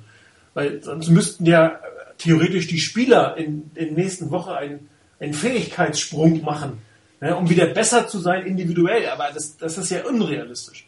Das heißt, wenn du, wenn der Gegner weiß, wie er dich knacken kann, musst du es verändern. So, und da ich jetzt mir schwer vorstellen kann, dass man nochmal ein derart komplexes Laufspiel so weit verändert, dass diese Taktik der Panthers nicht mehr funktioniert, muss man es halt über den Pass machen. Und dann kommt natürlich wieder der Quarterback ins Spiel, ganz klar. Und dann will, kann und muss Colin Kaepernick sich irgendwann beweisen. Wobei er erst gegen die Redskins, Redskins, genau, Redskins ja zum Teil schon gemacht hat. Ähm, das sollte für mich jetzt die Überleitung zu den Play-Analysen sein. Ich weiß nicht, hat noch einer von euch ein Thema sonst zum Spiel? Ja, ich, vielleicht noch ganz kurz die Frage aus meiner Sicht beantworten. Mit, dann kannst du dich schon mal vorbereiten auf Ach. die Play-Analyse. Geht nicht lang. Ähm, Sagst du immer. ja, ähm, ich spreche halt auch ein bisschen langsamer als ihr. Ach, ich vergessen. ähm, nein, gewinnt man mit der Art und Weise, wie die, äh, wie die 49ers momentan äh, spielen einen Super Bowl, muss ich sagen, vermutlich nicht. Ähm, man gewinnt aber auch äh, ziemlich sicher den Super Bowl nicht mit dem absoluten Top Pass Game, aber keinem Running Game. Ich glaube, die Green Bay Packers waren es, die plötzlich in der ersten Runde der, der Playoffs dann mit James Starks ein vernünftiges, zumindest ernstzunehmendes äh, oder wahrzunehmendes Laufspiel hatten und eigentlich dann über das auch mh, den Super Bowl Run gemacht haben. Ähm, so wird es für die 49ers auch sein. Sie werden nicht sich völlig neu erfinden, sie werden ein äh, Run-First-Team bleiben, aber sie müssen irgendwie eben, wie du es richtig sagst, diesen achten äh, Typen aus der Box rauskriegen und das ist das Pass-Game und ähm, wenn man so hinkriegt wie gegen die Redskins, dann ist das sicherlich ein Schritt in die richtige Richtung. Aber nur einer. Ein kleiner, ja. Absolut. Aber in die richtige Richtung geht er und äh, ja klar. Eben. Also auch die die Redskins haben die, die 49ers quasi zugerufen, Pass gegen mich, Pass gegen mich. Äh, und gegen die Redskins haben sie es dann auch Gott sei Dank getan, weil es gegen Saints haben sie es nicht getan, die haben sie auch schon herausgefordert Und da hatten wir es ja auch schon gesagt, die waren wirklich so dezimiert in ihrem defensiven Backfield, dass es schon fast fahrlässig war von den 49ers, das nicht zu tun in dem Moment. Und gegen die Redskins hat man es getan und ich gehe jetzt auch davon aus, dass man das gegen die Rams tun wird. Ähm, aber das entscheidende Spiel ist die Woche danach gegen die Seahawks. Man muss es jetzt nicht gewinnen, um in die Playoffs zu kommen, aber es ist, glaube ich, mal so ein bisschen Gradmesser, wie weit man sich als Team äh, fortentwickelt hat in der letzten Woche. Ne? Gut, jetzt habe ich es aber tatsächlich geschafft, äh, meine äh, Play-Analyse vorzubereiten. Vielen Dank, Chris. Es ist die Antwort Nummer 22. Ich habe mir zwei Spielzüge rausgesucht, ähm, die sehr ähnlich waren. Also die eine ähnliche Routenaufteilung zumindest auf einer Seite hatten, auf der anderen Seite nicht. Und äh, die ein bisschen äh, auch darauf eingehen, was die 49ers versucht haben, nämlich dieses ähm, Pass gegen mich auszunutzen. Und die 49ers haben sich ähm, hier einen bestimmten Spieler ausgeguckt und das war die Nummer 26, Josh Wilson. Das ist der Starting äh, Cornerback auf der anderen Seite von, von äh, D'Angelo Hall. Den haben sie mehrfach äh, versucht äh, zu attackieren und ich habe jetzt zwei Plays, wo es ihm beides mal gelungen ist. Ähm, sieht man, sieht man's? Sieht man. Ja, wunderbar. Ja. Also auf Bild 1, das ist die Formation, ähm, zwei Wide Receiver, zwei Titans. Ähm, ich habe auf dem Bild 2 eingekreist, das ist, ähm, wie hieß er jetzt? Josh Wilson. Josh Wilson, Josh Wilson. Den, auf den man es anhaben will. Die Routen sind ähm, eigentlich auf eine Art, äh, eine, eine Art und Weise gewählt, die ich persönlich nicht mag. Ich gebe das offen zu, vier lange Bälle ist jetzt nicht mein favorisiertes äh, äh, Routenplanning, hilft aber manchmal also ähm, auch um die Defense nach hinten zu ziehen. Also das ist ein Element, was dazugehört, um äh, die Verteidigung auch ernsthaft mit einem langen Pass rechnen zu lassen. Ja, die Routen sieht man ja. Und man kriegt das in einem Fünftel der Zeit hin. Der Das stimmt. Zeit. Das stimmt. Ja, wir haben also zwei äh, Tight End Posts, äh, ein Tight End Post von, von ähm, McDonald, der, der tight steht, eine vergleichbare Postroute von Anquan Bolvin in Slot und Davis und Mary Manningham laufen sogenannte Wheel Routes nach außen. Ähm, die Verteidigung sieht man ist ein Stück weit ähnlich, wie es die ähm, Saints gemacht haben. Allerdings stehen hier tatsächlich vier Defensive Backs gegen den Pass bereit. Äh, Das heißt, man hat auch die beiden Titans mit dem Defensive Back, also sprich mit dem Safety und Cornerback abgesichert auf der Seite. Äh, Bei den Saints hätte das wahrscheinlich ein bisschen anders ausgesehen. Da hätte es äh, nur drei Defensive Backs gegeben. Hier ist man ein bisschen anders vorgegangen. Äh, Sieht man aber auch gleich, es ist eine Zonenverteidigung, die muss man natürlich auch irgendwo aufbauen. Ähm, Man sieht auch, es gibt kein Play-Action in dem Moment. Ähm, Das ist ein, ein gerades, gerades Play. Ähm, Ich bitte euch ein bisschen auf Frank Gore zu achten, das sieht man hinterher auch. Ähm, Die Aufgabe von Frank Gore in diesen Situationen ist erstmal Pass-Blocking. Das ne, sieht man im Bild 4 relativ gut. Und äh, wenn keiner aufkommt, wenn er keinen aufnehmen muss, dann geht er auf eine Route. Das haben die 49ers gegen, gegen die Redskins sehr viel gespielt. Ich, wahrscheinlich vorher auch, aber da ist es mir nie so ganz aufgefallen, war, glaube ich, auch ähm, Frank Gore eher zum Blocken zu hinten bleiben musste, weil die Offense Line nicht ganz so sauber gespielt hat. Ähm, Im Bild 4 habe ich auch nochmal die Verteidigung so ein bisschen aufgezeigt. Ähm, wir haben die beiden tiefen Safeties, wir haben äh, drei Linebacker im Prinzip, die die Zone verteidigen und ich habe dann nochmal äh, Josh Wilson eingezeichnet. Und Josh Wilson guckt relativ lange auf Colin Kaepernick. Ja, und das gleiche gilt auf dem Linebacker auf der linken Seite. Ähm, der bewegt sich zwar in Richtung außen seiner Zone, guckt aber immer noch auf Colin Kaepernick. Das war das, was ich am Anfang so ein bisschen gesagt habe, dass ich durchaus das Gefühl habe, dass zumindest die Gefahr des Laufens von Colin Kaepernick, auch wenn sie nicht ganz so groß war im letzten Spiel, dazu führt, dass eine Verteidigung äh, ein bisschen zurückhaltender reagiert, ein bisschen, ein bisschen später auf die Passrouten geht. Im Bild 5 hat sich das äh, bisschen weiter letztendlich, ähm, äh, wie soll ich sagen, äh, entwickelt. Äh, man sieht in der Mitte die, äh, diese weiße Linie. Diese Zone ist völlig ungedeckt und die wird Frank Gore im Prinzip hinterher rein, reinlaufen. Äh, das ist für Colin Kaepernick bei solchen oder für jeden Quarterback bei solchen Situationen immer so ein bisschen äh, das Sicherheitsnetz, wenn da der Running Back auf Route geht, dann wirfst du den Ball kurz hin und die wird auch, aber wie man hier sieht, von den, von den Redskins so gut wie überhaupt nicht verteidigt. Da wird nicht drauf geachtet. Das ist also entweder tief beziehungsweise auf Colin Kaepernick. Ähm, die interessante oder die wichtige Situation oben ist der Safety.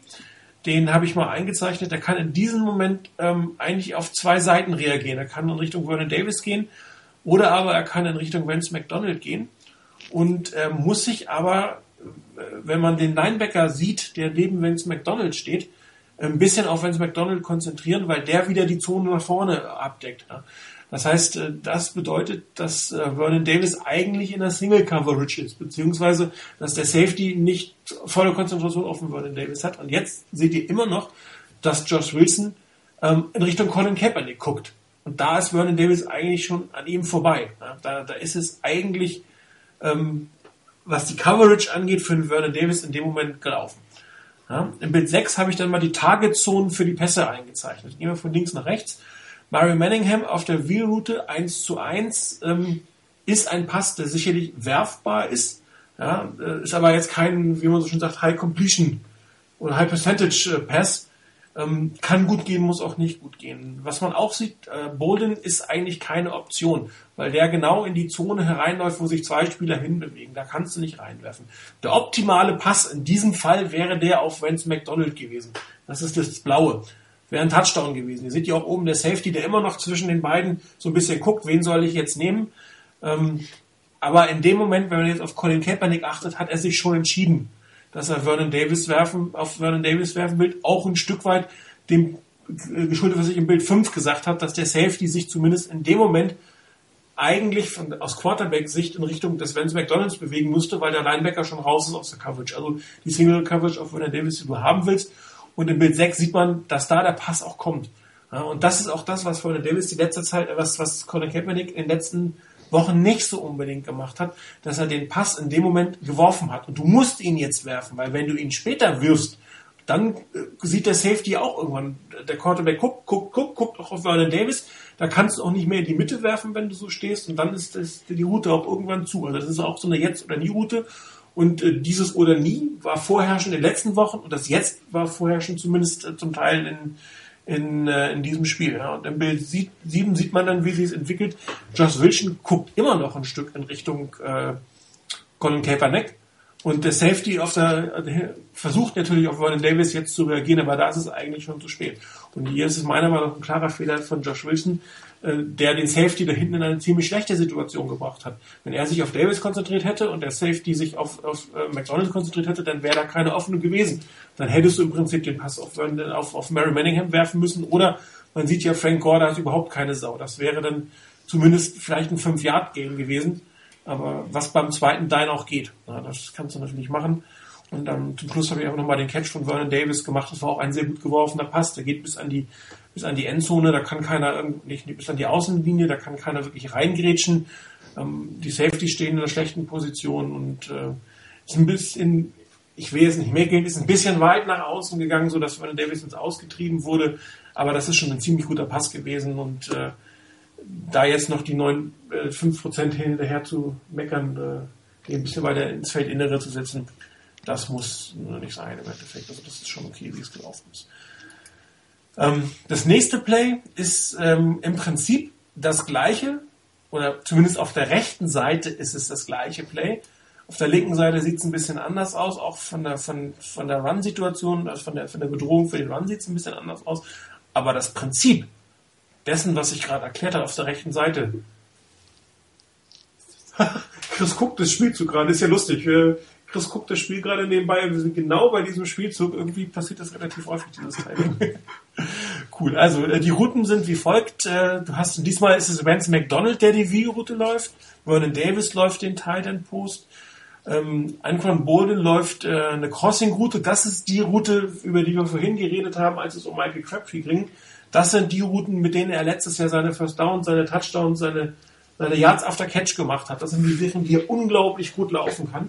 In diesem Fall hat man die Ankon Bolden genommen. Ähm, und die beiden Running Backs sind am Anfang, sieht man auch gleich, erst zum Blocken da. Als sie nicht zum Blocken gebraucht werden, laufen sie beide rechts und links in die dann wahrscheinlich wieder offene Mittelzone, um zumindest äh, ein paar Yard äh, hervorzurufen. Ne? Ähm, Im Bild 10 sieht man dann, ähm, es gibt hier ein kleines Play-Action, das ist ein, ein Unterschied. Und das Play-Action hält in dem Moment den Linebacker, den ich eingekreist habe. Den hält er so ein bisschen zurück. Ja, und das ist der Linebacker, der später auf der rechten Seite in die, in die Flat gehen soll. Ist in diesem Spielzug nicht wirklich relevant. Ähm, wenn man das als Coach sieht, wie der Linebacker oder wer sehr schwerfällig er reagiert, könnte man natürlich auch durchaus ein Play-Design ähm, was die Flat, die er hinterher verteidigt, was man im Bild 11 sieht, die er dann ähm, am Anfang nicht verteidigt, dass man da hineingeht. Also das kommt dann auch dazu, was man oft sieht, wenn die an der Seitenlinie sitzen und sich Plays, Fotos von Plays angucken, dann gucken sie genau auf solche Sachen. Okay, wie reagiert Spieler A, wie reagiert Spieler B, kann ich aus dem gleichen nochmal was anderes machen. Und dieses äh, sehr stark auf das Play-Action reagieren von dem, von dem Linebacker, dann sehr langsam in seine Zone gehen, ähm, kann man, könnte man in irgendeiner Form ausnutzen. Wie gesagt, für diesen Spielzug ist es irrelevant, ich wollte aber zumindest diesen Aspekt nochmal hineinnehmen. Im Bild 11 habe ich wieder unseren Freund Josh Wilson angekreuzt, äh, angekreist. Das ist in diesem Fall der rote Kreis. Äh, er guckt zwar nicht auf äh, Colin Kaepernick, aber er guckt auf Vernon Davis nach innen. Er guckt wieder nicht auf seinen Mann nach außen, wenn äh, es McDonald der, der an ihm vorbeigehen wird. Und ähm, im Bild Nummer 11 oder Bild Nummer 12 besser gesagt, habe ich wieder die optimale Targetzone. Das wäre in diesem Fall Vernon Davis über die Mitte gewesen. Ähm, Colin Kaepernick guckt auch ein Stück weit in die Richtung, Allerdings hat er in letzter Zeit ähm, sehr viel Probleme gehabt, dass sein Safety das eine oder andere Mal ein bisschen, ich sag mal, übersehen hat, beziehungsweise den nicht ganz auf der Rechnung hatte. Und hier sieht man ja einen Safety, der sich in die Mitte bewegt. Ich glaube, da hat er sehr stark auf diesen Safety geachtet, der sich in die Route hineinbewegt und hat den Pass deswegen nicht geworfen. Ähm, vielleicht auch gar keine schlechte Entscheidung. Das hätte durchaus, wenn er Ball ein bisschen hängt oder ein bisschen zu spät kommt, ein Pick werden können. Ähm, im Bild 13 sieht man dann auch, dass der, darum habe ich dann das Kreuz da reingemacht, dass der Safety tatsächlich sich auf diese Targetzone hin, hin, hinbewegt. Und das ist ein, ein guter Read von Colin Kaepernick, den Pass in dem Moment nicht zu werfen. Unser Freund Josh Wilson guckt schon wieder über die Innenschulter nach innen auf Colin Kaepernick. Extrem schlechte Technik. Und ich gehe mal davon aus, dass genau das ist, was die Coaches beim Game-Film gegen die Skins gesehen haben und warum sie solche Plays gemacht haben. Nämlich, dass Josh Wilson bei solchen Situationen einfach falsch reagiert.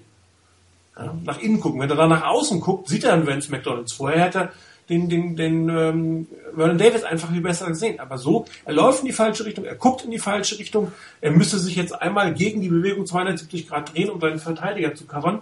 Und das ist halt das Thema Playdesign und darum glaube ich auch, dass diese beiden Plays auf der rechten Seite sehr ähnlich designt sind, wegen dieses einen Defenders, der da ein bisschen pennt. Ja. Im Bild 14 sieht man auch noch ein paar andere Sachen. Ich habe zum Beispiel diese drei Xe gemacht. Das ist die Route, ähm, die würden die, äh, oder die, die, die Ziele, die für einen Anquan Baldwin da gewesen wären, wenn man diese Crossing-Route hätte werfen wollen. Ja.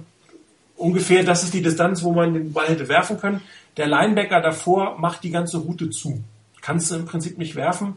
Ähm, gut gesehen, muss man eindeutig sagen. Das heißt, so schön zurückgezogen, der Linebacker da ist, da hätte sich auch mit Werten kein Loch für diese Route ergeben, zumal immer noch oben Josh Wilson in die Richtung guckt. Das heißt, selbst wenn man an dem Linebacker hätte vorbei werfen wollen, wäre da von vorne dann Josh Wilson nach vorne gekommen und hätte durchaus einen Pick machen können. Man sieht es wieder in der Mitte, die äh, eingekreisten, das ist Bruce Miller in dem Moment, diese Zone ist von den Redskins sehr gerne offen gelassen worden. Ähm, ich finde es schön, dass Colin Kaepernick sie nicht angespielt hat, sondern dass er wirklich den langen Ball genutzt hat und nicht hier wieder dieses übliche, ich werfe mal drei, Line, drei Meter hinter die Line of Scrimmage und dann laufen die Jungs fünf Yards und ich habe einen zwei Yard Raumgewinn gehabt. Ähm, Bild 15 ist dann der Ball im Prinzip schon in der Luft. Ähm, Vance McDonald äh, bewegt sich auf den Ball zu, weil er nicht hundertprozentig richtig geworfen ist. Der Cornerback steht immer noch in einer falschen, falschen Situation. Bild 16 dann, ähm, klar, Vernon Davis war keine Option in dem Moment. Und Vance McDonald fängt in einer ähnlichen Position ähm, wie vorher Vernon Davis nur 15 oder 20 Yards weiter hinten den Ball. Und da muss ich sagen, das ist so ein typisches Coaches gucken sich einen Film an, gucken sich Spieler an, passen ein Design drauf an und machen im Prinzip zweimal den gleichen Spielzug auf zwei verschiedene Art und Weisen, nämlich einmal aus einer Art Splash Play und einmal aus einer Heavy Formation äh, mit, mit einem Play Action vorneweg, mit einem Fullback. Und das ist natürlich dann die Option, die man hat, wenn man verschiedenen Personal Packages arbeitet. Und je mehr Personal Packages du hast und je mehr du aufs Feld bringen kannst, desto erfolgreicher ist das. Ja, also auch mit dem dritten oder vierten Receiver, du könntest dieses auch nochmal spielen mit noch einem ganz anderen Personal, indem du vier Wide Receiver aufs Feld setzt, die dann auf der einen Seite ein bisschen zusammenführst und dann wieder das spielst. Das geht auch. Das ist dann wirklich individuelle Schwächen eines Gegners ausnutzen. Das ist ein sehr schönes ähm, nicht unbedingt das Kreativste, also das sind ja keine kreativen Spielzüge, die hier gemacht sind, aber es ist wirklich das Rausfinden einer Schwäche des Gegners, um dort ein Mismatch zu kreieren. Und hier hat man tatsächlich das gleiche Mismatch mit zwei verschiedenen Spielern kreieren können. Und das ist natürlich schon ein Stück weit die hohe Kunst des Footballs. Also das ist, da muss ich sagen, da haben die sich was Gutes ausgedacht. Da sieht man auch, dass sie schon Ahnung haben vom Football. Wäre ja auch schlimm, wenn nicht. Genau, ähm, eben das ist auch der Punkt. Mit kreativ äh, meine ich jetzt nicht zwingend, dass das irgendwie die unglaublichsten Routen sein müssen, die, die wir je gesehen haben. Das können wirklich auch gewisse Standard-Plays sein, aber sie müssen einfach halt so äh, gezielt eingesetzt werden wie das.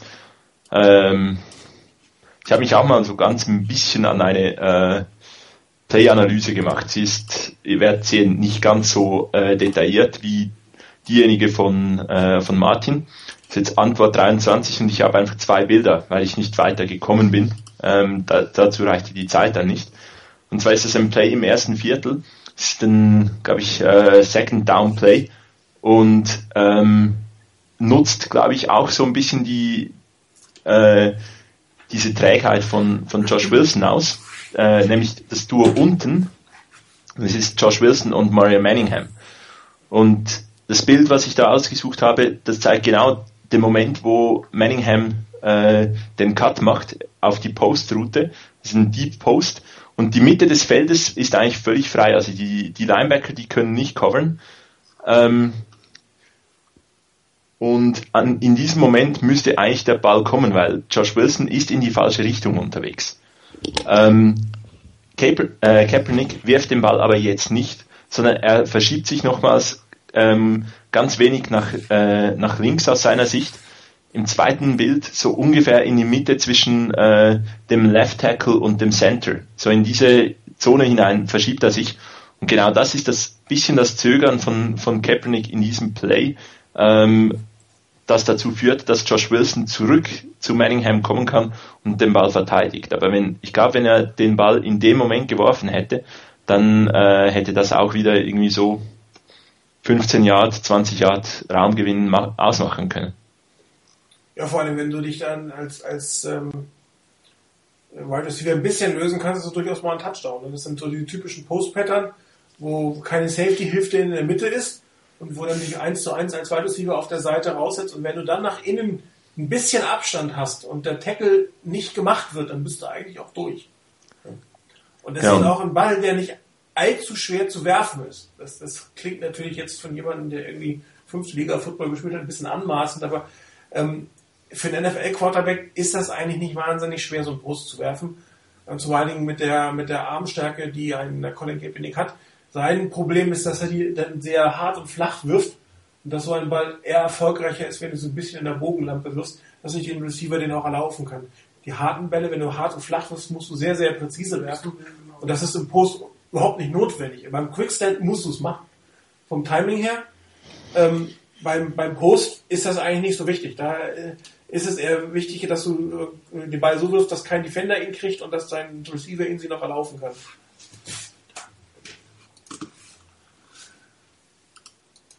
Jo. Ich habe auch noch eins. Aha. Heute ist mal wieder Play-Analyse-Tag. Äh, Moment. Ich habe einen falschen Knopf gedrückt. Die Antwort 24, sieht man's? Sieht man, ja. Wunderbar. Ähm, es ist der Touchdown auf ähm, Anquan Bolen, der nun überhaupt nicht so gelaufen ist, wie das Play hätte laufen sollen. Und hier sieht man, ähm, wie ein Quarterback wirklich eine Situation gut spielt, ein Play wirklich gut spielt, gut taktisch beginnt und dann, wenn das dann nicht mehr funktioniert, ähm, ein Stück improvisiert. Also das ist im Prinzip so ein typisches Play, was Aaron Rodgers groß gemacht hat. Eine Seite geht nicht, er kauft sich ein bisschen Zeit, deine Receiver reagieren, er reagiert und macht einen Touchdown. Und wenn du das regelmäßig machst als Quarterback, dann wirst du auch ein großer irgendwann. Das ist wichtig. Äh, die, Standard-Plays kann irgendwann jeder. Du musst auch zu denen äh, zur Krönung oder zur Kür irgendwann kommen. Und dieses Play ist ein Stück weit Kür. Ja, man sieht hier ähm, eine ziemlich lustige Formation, muss ich mal sagen. Also ich glaube nicht, dass das unbedingt das Standardrepertoire der 49ers ist. Du hast ja wirklich diese unbalanced Line mit, mit zwei Titans und einem Fullback, die links da stehen, also quasi zwei H-Backs hinten neben dem Titan und das außer ähm, Pistol Formation. Also das ist schon, das sieht man glaube ich nicht allzu oft, ehrlich gesagt. Das ist schon ganz interessant gemacht. Allerdings haben die Redskins hierauf sehr gut reagiert. Das muss man auch wieder sagen, das wird man gleich sehen. Im B2 sieht man die Routen, die kommen werden. Ähm, Anquan Boden im Prinzip wird, läuft er so ein bisschen Chris Lieblingsroute, nur dass er sie von innen nach außen, nicht von außen zum Breiter läuft, könnte man durchaus einen schönen äh, hohen Pass werfen, ist aber gar nicht das Design in dem Moment. Äh, Frank Gore, wird man eh nicht sehen, wird gleich wieder zum Blocken erstmal eingesetzt. Als er nicht da war, kommt wieder dieses ähm, 5 Yard Hookpass. Das gleiche die wird Bruce Miller machen, ähm, auch dessen ein Stück weit geschuldet, was ich vorher gesagt habe, dass die Redskins was? Ist es nicht Carrier? Ist das Carrier? Es ist, es ist 46, wenn ich es richtig sehe. Okay, ich habe genau drüber gemalt, darum sehe ich es jetzt nicht so genau von hier. Kann auch sein, dass es Carrier ist. Stimmt, du hast recht. Ähm, Im Prinzip das gleiche, was wir vorher gesehen haben, dass sich die beiden, sag ich jetzt Running Back, H-Back, Fullbacks, ähm, dort in dieser 5-6 Yards Zone per Hook quasi versuchen anzubieten für einen Pass, um es mal so auszudrücken. Ähm, Vance McDonald läuft diesen Outpass in die Endzone herein.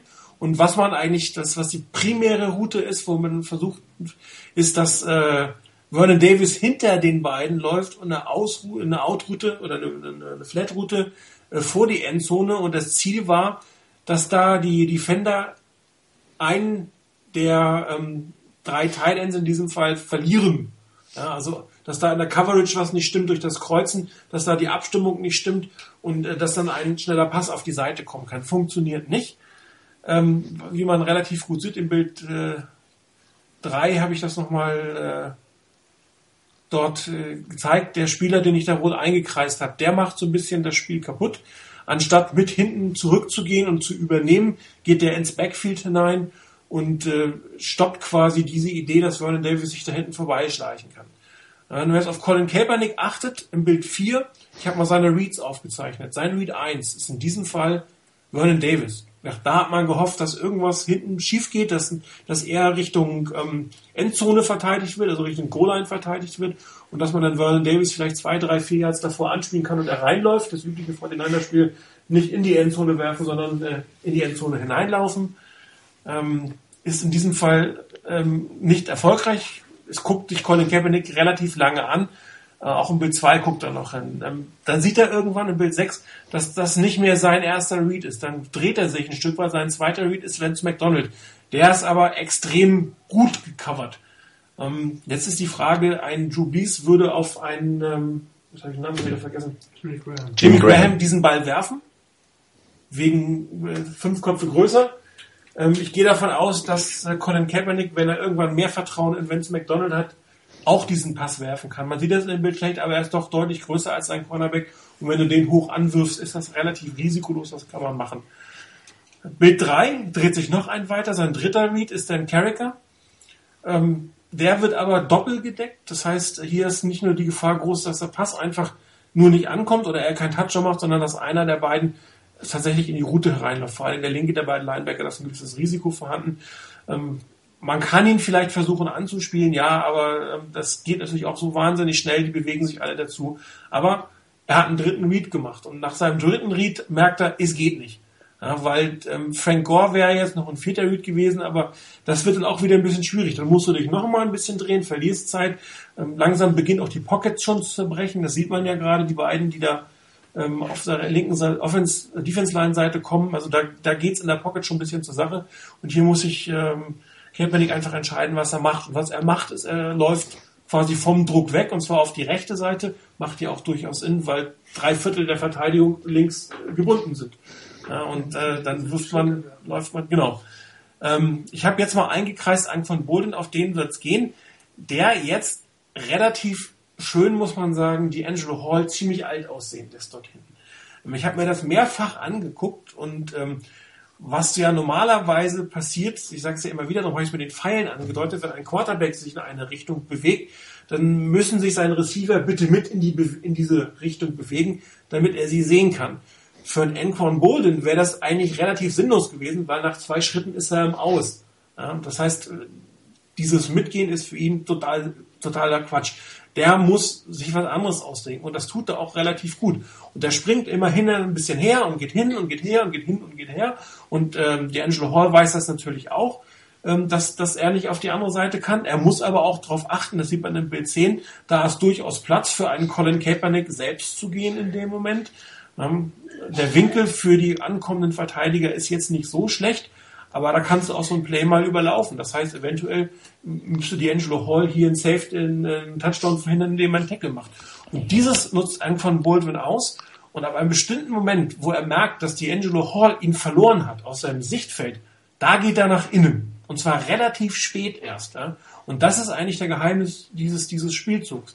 Er stand erst ganz, ganz lange da, hat versucht, äh, quasi unauffällig zu sein, hat sich das Spiel ein bisschen entwickeln lassen und sagt mal, komm, hier, vielleicht läuft der Kaepernick ja selbst.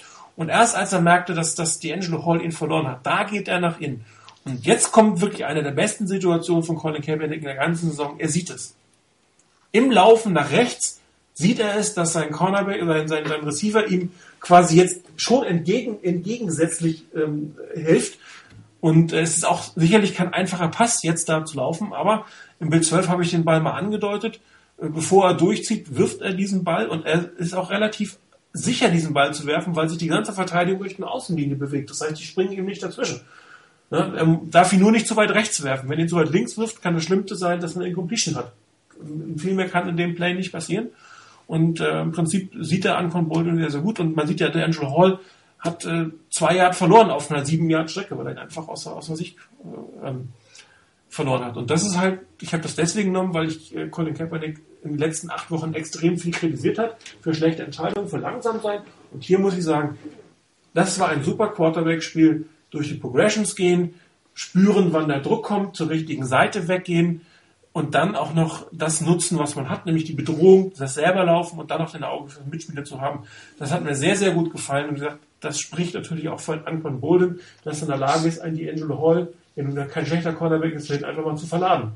Das kommt dann noch dazu.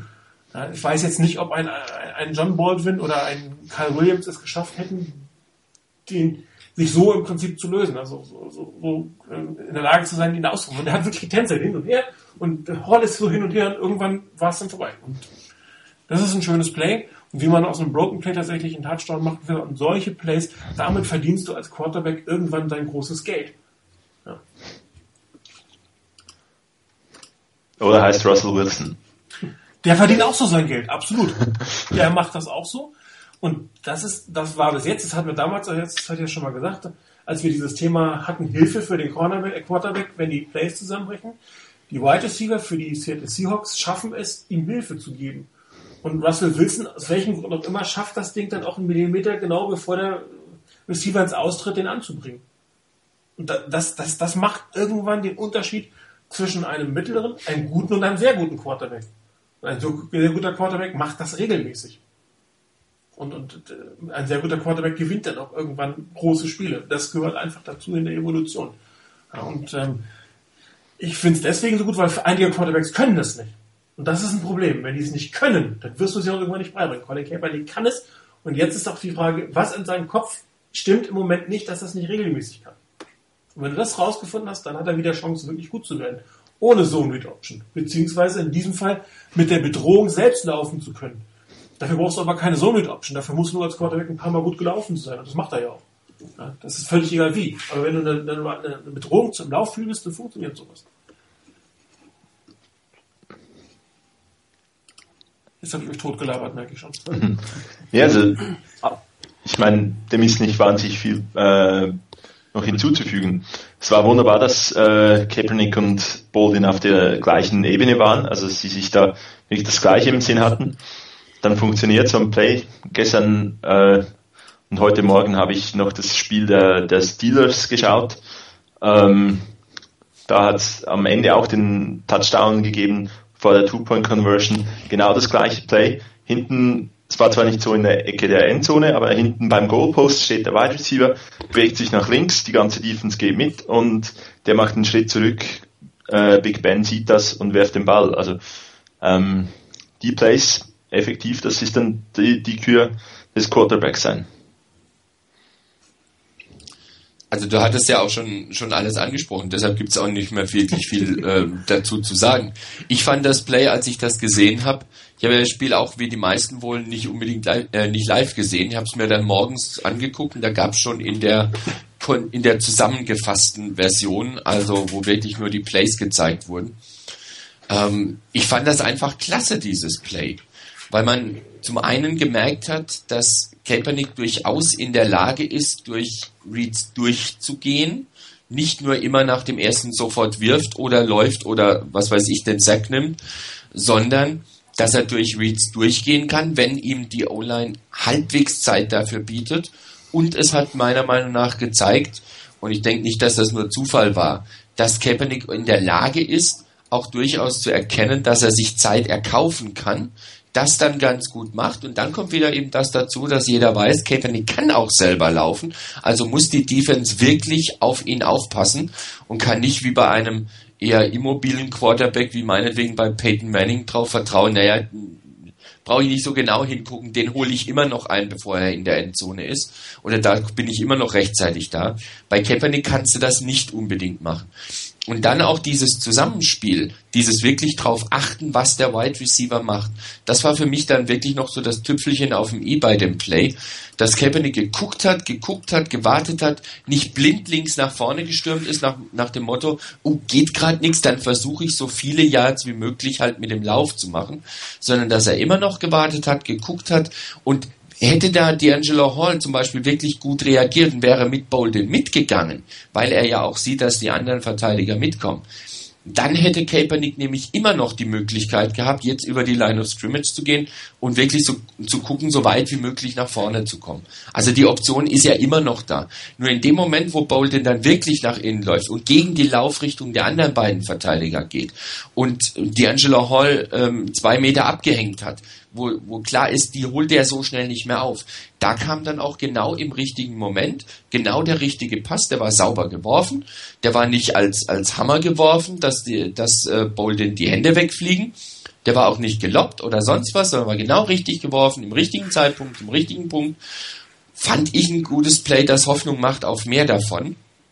Und wenn die Niners in der Lage sind, und insbesondere Kaepernick in der Lage ist, aus solchen Plays wirklich sowas zu machen, sich Zeit zu erkaufen, in Abstimmung mit den, mit den Wide Receivers zu gucken, was Sache ist, was möglich ist, das wäre nochmal eine Dimension des Niners-Spiels, die, die sehr, sehr wertvoll sein kann, weil da muss dann auch jeder Gegner wieder darauf achten. Und wenn du ein Play wirklich so, so ausdehnen kannst, dir Zeit erkaufen kannst, es ist irgendwann mal einfach vorbei für den, für die Cornerbacks und für die Safeties, ihre Leute eng zu decken. Irgendwann ist ein Receiver frei. Und dass Kaepernick das gesehen hat, genutzt hat und den Touchdown draus gemacht hat, sehr schön. Darf er gerne drauf aufbauen und, sie, und auch sein notwendiges Selbstvertrauen, das er braucht, daraus ziehen. Ja, jetzt haben wir äh, fast eine Stunde 40 über das letzte Spiel. Wir haben das Thema der Woche Playoff-Szenarien. Ich würde vorschlagen, wir halten es relativ kurz.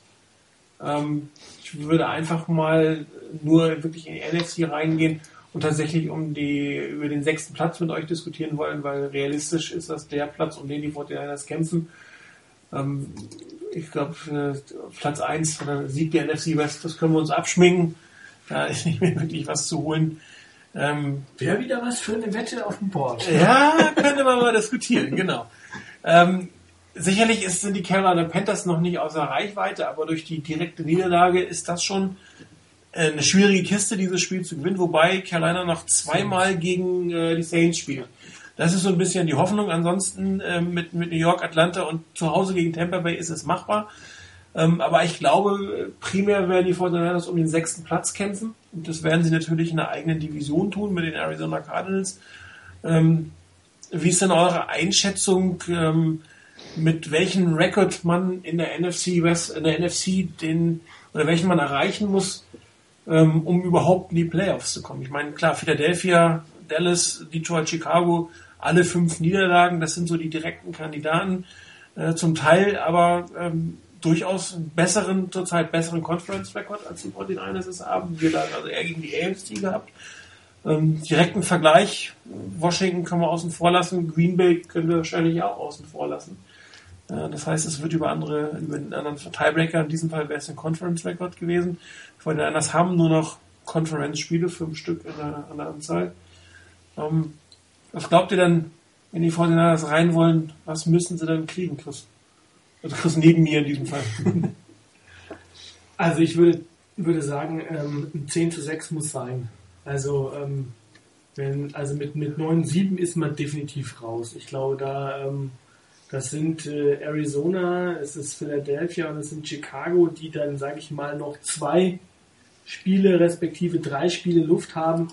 Also ich glaube, wenn die 49ers äh, nicht sicher gehen, hört sich auch mal so, so blöd an, aber äh, dann müsste man eigentlich mit einem mit einem 11 zu 5 äh, den müsste man 11 zu 5 haben. Das heißt, sie dürften noch ein Spiel verlieren.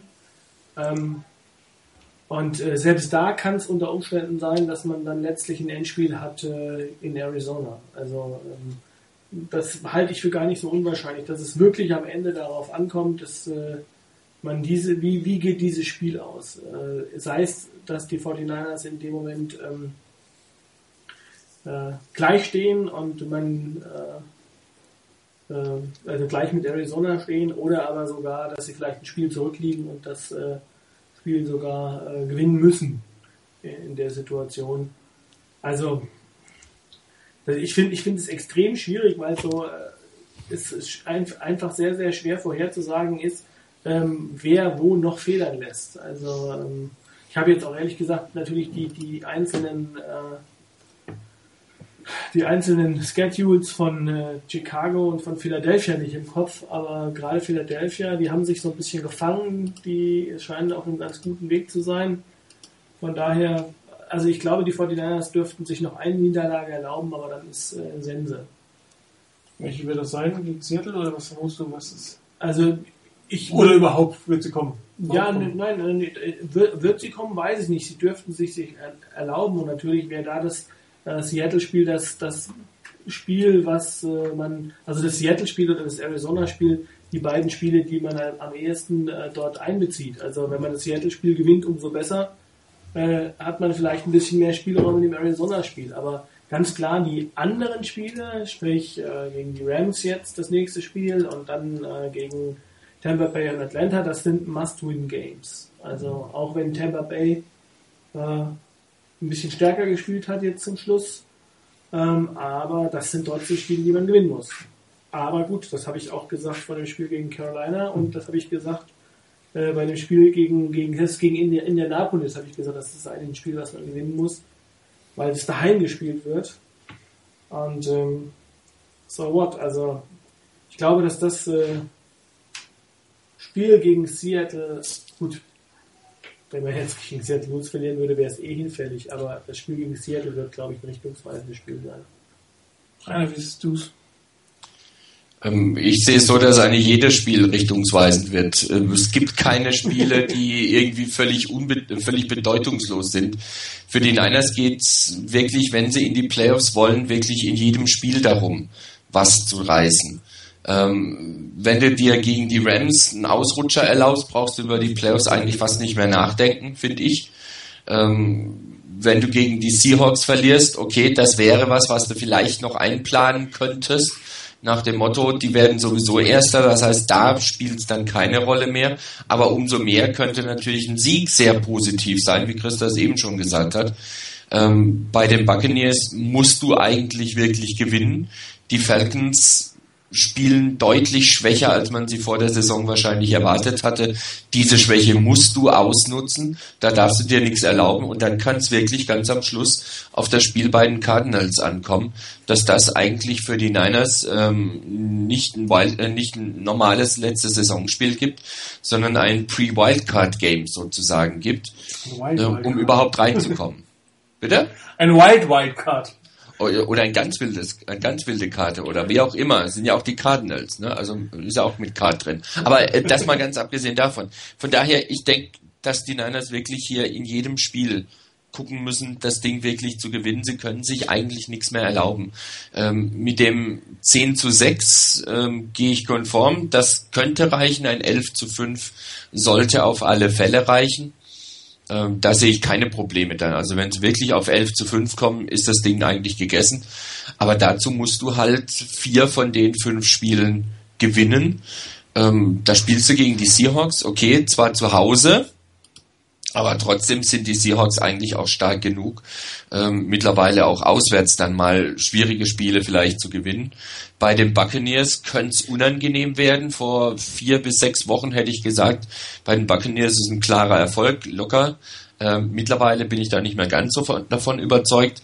Und ein Spiel, wo es wirklich drauf ankommt, wo es vielleicht auch noch auf die Cardinals oder für die Cardinals drauf ankommt, ganz am Schluss in Arizona, ist ein verdammt schweres Spiel. Also da wäre schon ganz schön, wenn die Niners da eigentlich schon durch wären. Ähm, aber das wird wohl vielleicht wirklich nur ein Wunschtraum bleiben. Ja, Chris, bevor du mir jetzt auch noch erzählst, dass das wichtigste Spiel ist oder ein interessantes Spiel oder entscheidendes Spiel gegen die Cardinals sein könnte, frage ich dich in die andere Richtung. Ähm, wer wäre dir denn, wenn man dann die Nummer 6 ist, der liebste Gegner? Zur Verfügung stehen da meiner Meinung nach Dallas, Philadelphia und Detroit weil Detroit den Tiebreaker über Chicago gewonnen hat und eine vorne ist, vermute ich jetzt im Moment, dass, dass die Lions die NFC North gewinnen werden und äh, Dallas oder Philadelphia die NFC East gespielt werden und das werden wahrscheinlich die Nummer 3 und 4 Seeds sein. Welches von den drei Teams wäre dir das liebste oder wo möchtest du als ein Auswahlspiel denn eigentlich gar nicht so gerne antreten? Hm, ich hätte jetzt die äh, Cowboys eigentlich noch ganz gern. Die dürfen gerne in die Playoffs kommen dürfen aber auch genauso gerne in der ersten Runde gegen die 49ers verlieren. Dann wäre so zumindest mal ein guter Start in die Playoffs äh, da. Ähm, in Detroit haben die Niners auch schon gut gespielt. Ich glaube eher in Philadelphia hatten die 49ers in der Vergangenheit auch schon öfters mal Probleme. Von daher würde ich so sagen, die, die Rangliste der Teams, gegen die ich gern spielen möchte, äh, Dallas, Detroit und Philadelphia. Ja, es wäre natürlich durchaus charmant, nochmal Jim Harbaugh gegen Chip Kelly auf äh, NFL-Niveau zu sehen. Äh, auf College-Niveau haben sie sich ja schon ein paar Mal gesehen. Äh, ich würde aber gerne, ehrlich gesagt, auf die NFC East verzichten äh, im, im Playoff geben, wenn ich ganz ehrlich sein soll. Ähm, die Philadelphia Eagles sind so ein bisschen auf dem Weg nach oben im Moment. Also die sind gar nicht schlecht und die Offense, äh, wenn Nick Foles spielt, ist auch sehr, sehr potent, sehr schwer aufzuhalten. Da musst du sehr sehr gut gegen verteidigen. Ähm, Dallas, äh, egal was man von ihnen sagt und egal was man, ähm, ähm, was sie für einen Playoff-Record haben, in Dallas zu spielen als 49ers ist, glaube ich, immer nicht unbedingt äh, von Erfolg gekrönt, manchmal schon, manchmal nicht. Wogegen in Detroit zu spielen in letzter Zeit sehr viel von Erfolg gekrönt ist. Und darum, äh, die scheinen ihnen zu liegen. Und so Teams, die einen liegen, gegen die würde ich ganz gerne spielen. Auch Green Bay, wenn die es schaffen würden, was ich nicht glaube, wäre durchaus ein interessanter Gegner, weil das, das Team liegt einem einfach. Da hat man äh, Erfolg, da hat man äh, eine Möglichkeit gefunden und daher wäre es mir persönlich am liebsten, äh, wenn es die Lions sind. Äh, und äh, die müssten dann den Nummer 3 Seed bekommen, wenn die der letzten Nummer 6 Seed bekommen. Und äh, ich glaube, dass sehr viel wird interessanterweise von den Philadelphia Eagles abhängen, weil die noch ein relativ interessantes Restprogramm haben. Die Eagles spielen nämlich sowohl gegen Arizona als auch gegen Detroit, als auch gegen Chicago, als auch gegen Dallas. Also dieses ganze äh, umherum, wenn irgendwann zum Beispiel der Common Games Tiebreaker kommt oder direkte Duelle, also die Eagles sind da voll mit drin in diesem im Playoffs und für die wird es auch nochmal interessant, haben auch sehr viel natürlich in der eigenen Hand. Äh, die NFC East am Ende des Tages zu gewinnen. Ich weiß nicht, das erste Spiel gegen Dallas haben sie verloren. Gut, das müssen sie das zweite Spiel gewinnen in Dallas. Wollen wir mal gucken. Also da bin ich mal gespannt. Das soll es für diese Woche zu den Szenarien sein. Die Seahawks, äh, Chiefs und ähm, Broncos könnten unter bestimmten Konstellationen am Wochenende ihr, ihr Playoff-Ticket buchen. Die höchste Wahrscheinlichkeit ist dabei für die, ähm, für die Seahawks, wenn nämlich die 49ers oder die Cardinals verlieren sollten, dann sind die äh, Seahawks sicher in den Playoffs. Und ähm, durch die Cardinals spielen halt in Philadelphia, könnte durchaus eine Niederlage geben, also durchaus möglich, dass wir den ersten Playoff-Teilnehmer nächste Woche haben. Aber nächste Woche äh, ist nächste Woche, diese Woche ist diese Woche, 5 Euro ins Phrasenschwein. Ich kann allerdings im Moment nur mit äh, Himbeergummibärchen bezahlen. mehr kann ich nicht, vielleicht sollte ich das nicht Fan-Zusammenfassen. Blick aufs Spiel gegen die Rams. Gucken nach vorne die Woche. Äh, Hinspiel relativ souverän gewonnen, muss man sagen, war aber auch in San Francisco. Das darf man ja nicht vergessen. Ähm, es war dann das Spiel, das die letzte Niederlagenserie beendet hatte, relativ deutlich auch mit einer sehr guten Verteidigungsleistung, gutes Laufspiel, wenn ich mich richtig erinnere. Ähm, wie würde man denn, Chris, diese Woche oder wie würdest du diese Woche gegen die Rams antreten und wie glaubst du, wie die Vorteile das abschneiden werden? Ich meine jetzt nicht Chris neben mir. ähm, das ist also für mich sehr, sehr schwierig. Ich habe die, die Rams jetzt in den letzten Wochen nicht so wirklich beobachtet. Ähm, habe auch äh, nicht so gesehen, wie sie sich, äh, ich sage jetzt mal, spielerisch entwickelt haben. Ähm, natürlich äh, könnte man auf die Idee kommen, dass sie so, äh, dass, dass die 49ers das Erfolgsrezept des letzten Spiels versuchen wieder umzusetzen. Ich glaube nur, das wird äh, diesmal nicht so einfach sein und nicht so von Erfolg gekrönt sein, ähm, weil die, äh, die Rams äh, schon etwas anders spielen, glaube ich, auch in der Offense, ähm, seit Sam Bradford äh, raus ist. Und ähm, dazu haben sie äh, meiner Meinung nach ja, eine vollkommen unterschätzte Defense, die natürlich auch nicht immer so stark gewesen ist ähm, in der Saison, aber sie haben unglaublich gute Defense-Spieler. Ähm, wenn die die Leistungen aufs Feld bringen, dann wird es extrem schwierig. Also ich glaube, ähm, wichtig ist, dass die, äh, dass die Defense der 49ers ähm, einfach die Leistung bringt, die sie in den letzten Spielen gebracht haben, dass sie, äh, wie sie beim Spiel gegen Callan Clemens, der jetzt nicht äh, kein Quarterback ist, vor dem man äh, riesig Angst haben muss, meiner Meinung nach. Er war auch nie, glaube ich, so wie ich das, soweit ich das gesehen habe, der Grund dafür, dass die, ähm, dass die, dass die Rams das Spiel, dass die die Spiele gewonnen haben und teilweise auch hoch gewonnen haben, sondern er hat einfach nur nichts falsch gemacht, dass sie Spiele verlieren konnten. Insofern, ähm, da muss man vielleicht nochmal ansetzen, um ihn auch mehr in Fehler zu treiben. Und auf der anderen Seite glaube ich einfach, dass extrem viel davon abhängen wird, inwieweit die 49ers O-Line äh, gegen die äh, Rams D-Line bestehen kann, weil ich glaube, das ist einfach das Prunkstück. Äh, dann noch haben sie noch zwei, meiner Meinung nach, sehr, sehr gute Linebacker mit Laurinaitis und, und ähm, Ogletree, Alex Ogletree. Äh, dann war, habe ich gehört, ich weiß nicht, ob er verletzt ist oder was, oder ob er wieder spielt. Ähm, aber ähm, auch da, also die Linebackers sind gut. Meiner Meinung nach die Schwäche, ich weiß nicht, ob ich das nicht sogar, glaube ich, in dem letzten, also in dem allerersten Spiel gegen die Rams auch schon gesagt habe, meiner Meinung nach sind ganz klar die Schwäche, sind die Safeties. Und da muss man meiner Meinung nach von den 49ers angreifen und das heißt wiederum, man muss auf den Pass setzen. Also auf den tiefen, äh, auf den tiefen Pass, genau. Also dann, da muss dann eben äh, Vernon Davis oder Ancon Golden oder wer auch immer oder vielleicht auch zwischendurch mal Michael Crabtree äh, die Chance nutzen. Also wenn man das nicht macht, dann wird es verdammt schwierig. Und auch dazu gehört das, was wir die ganze Zeit diskutiert haben. Kaepernick muss den Ball werfen. Kaepernick braucht da Selbstvertrauen. Davon wird es wahrscheinlich sehr, sehr stark abhängen, ähm, wie wird er ins Spiel finden. Findet er schnell ins Spiel, findet er gut ins Spiel, gibt mir ihm schnelle, einfache Pässe, die er äh, an den Mann bringen kann, so dass er Selbstbewusstsein bekommt. Ähm, schaffen es die Coaches, das im Laufe des Spiels zu steigern. Wenn das nicht funktioniert, dann wird es ein langer Abend. Dein Tipp?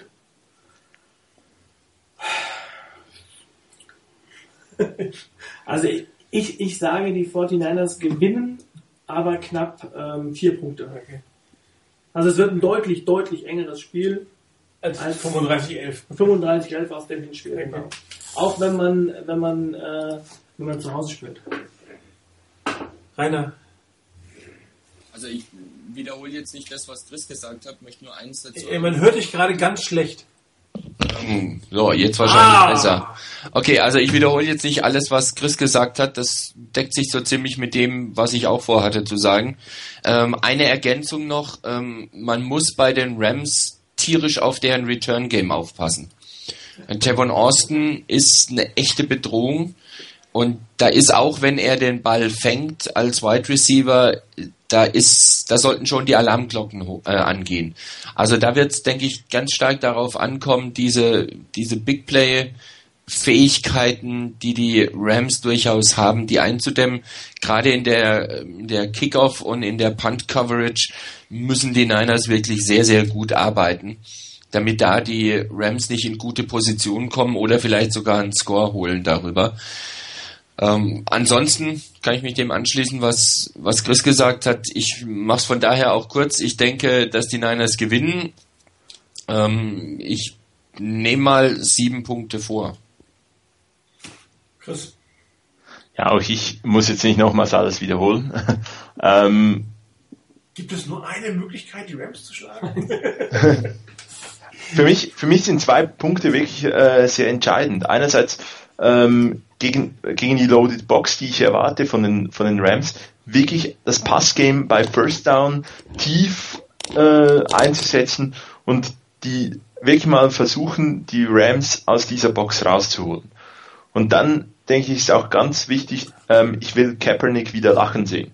Ähm, Im Spiel gegen die Redskins ähm, hatte ich das Gefühl, der hat wieder so mal richtig Freude, dem macht es Spaß, der ist da nicht irgendwie so am am Grübeln und Studieren und sich Gedanken machen, sondern der spielt jetzt einfach wieder. Und ich glaube, wenn, wenn die 49ers das hinkriegen, dass Kaepernick wieder mehr spielt als studiert, ähm, richtig verstehen, er soll überlegt spielen, ähm, aber nicht irgendwie so nachdenken über jedes bisschen, was falsch laufen könnte.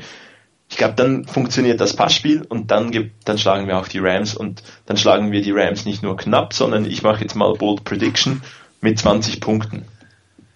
Ja, wie heißt das so schön? Äh, probieren statt studieren. Nee, wie heißt das?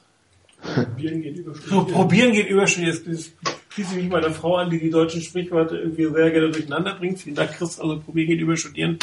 Äh, das passt so ein bisschen dazu, was Chris gerade gesagt hat. Äh, ja, die 49ers haben letztes Mal gegen die äh, Rams 200 und, ich glaube, 19, ja, 219 Rushing Yards erzielt, drei Rushing Touchdowns, 5,5 äh, Yards pro Spiel, äh, pro Spielzug, Laufspielzug. Das wird, glaube ich, nicht wieder gelingen. Ich glaube, die Rams werden schon die Verteidigungsstrategien der, der Cardinals, der Saints ein Stück weit übernehmen. Wobei äh, Chris zu Recht gesagt hat, dass hier die Safeties sicherlich das, das schwächste äh, Safety-Duo auf uns trifft im Verhältnis zu, zu Rams und, und Cardinals oder schwächere Teams. Das heißt, es ist die Frage, ob die tatsächlich es schaffen werden oder sich trauen werden, permanent äh, mit drei äh, Defensive Backs zu arbeiten äh, gegen die Formationen, wo ja dann doch zwei Teile, vielleicht nur ein Receiver, aber zwei Titans oder drei Titans auf dem Feld stehen. Das wird zu, zu sehen sein, aber ich glaube, die Rams werden alles versuchen, sich nicht wieder so überlaufen zu lassen von den 49ers. Ähm, das interessanteste Duell des Abends wird, glaube ich, sein, derjenige, der gegen Tevon Austin spielt bei den 49ers. Ich persönlich glaube ja, dass Carlos Rogers nicht mehr in der Lage ist, einen Spieler der Art zu covern.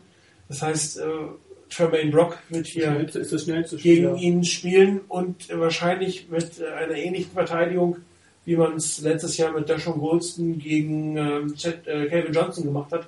Diese permanente Over-Under-Verteidigung mit Safety-Hilfe auf der Seite. Heißt das auf der anderen Seite ähm, Carlos Rogers äh, gegen Chris Givens, 1 zu 1 definitiv verteidigen muss und dass man hier auch äh, Cook als Teil wahrscheinlich eher eine 1 zu 1 Situation äh, gucken muss, ist die Frage, wie, wie man es letztendlich macht.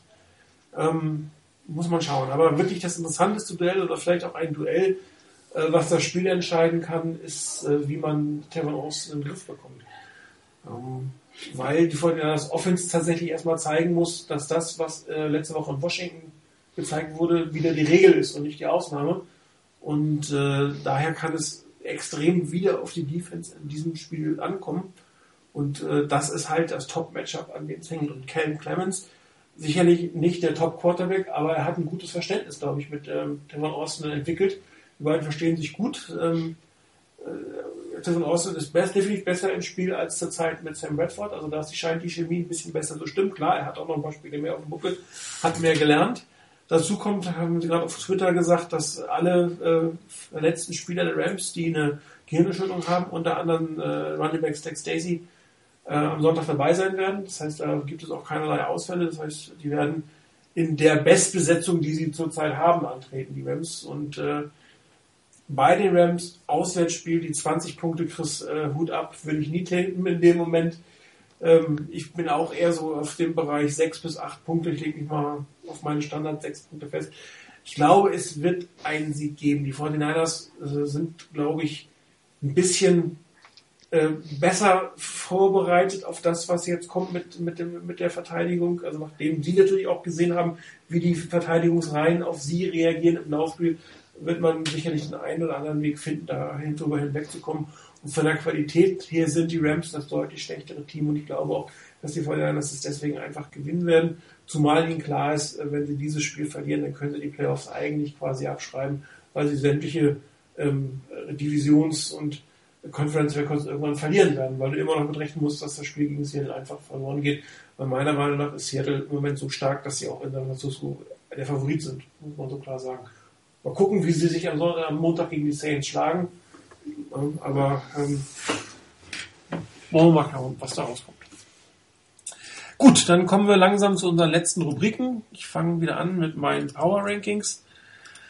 Ähm, ich habe das in äh, unserem Webradio-Thread schon geschrieben. Äh, ich weiß nicht, ob ich mich überhaupt traue, diese Power Rankings zu eröffnen, zu, zu, veröffentlichen. Die Top 10 sind zumindest von den Teams her exakt die gleichen Top 10, die Brian Billig in seinen ähm, Power Rankings hat. Und er ist für mich einer derjenigen, die schlechten Power Rankings macht. Jetzt äh, ist die Frage, hat er sich meiner Qualität angepasst oder habe ich mich seiner Qualität angepasst? Das müssen wir mal sehen. Der Unterschied ist, er hat, glaube ich, ähm, Broncos und Patriots und Cardinals und Eagles vertauscht, aber sonst ist das im Prinzip sehr ähnlich.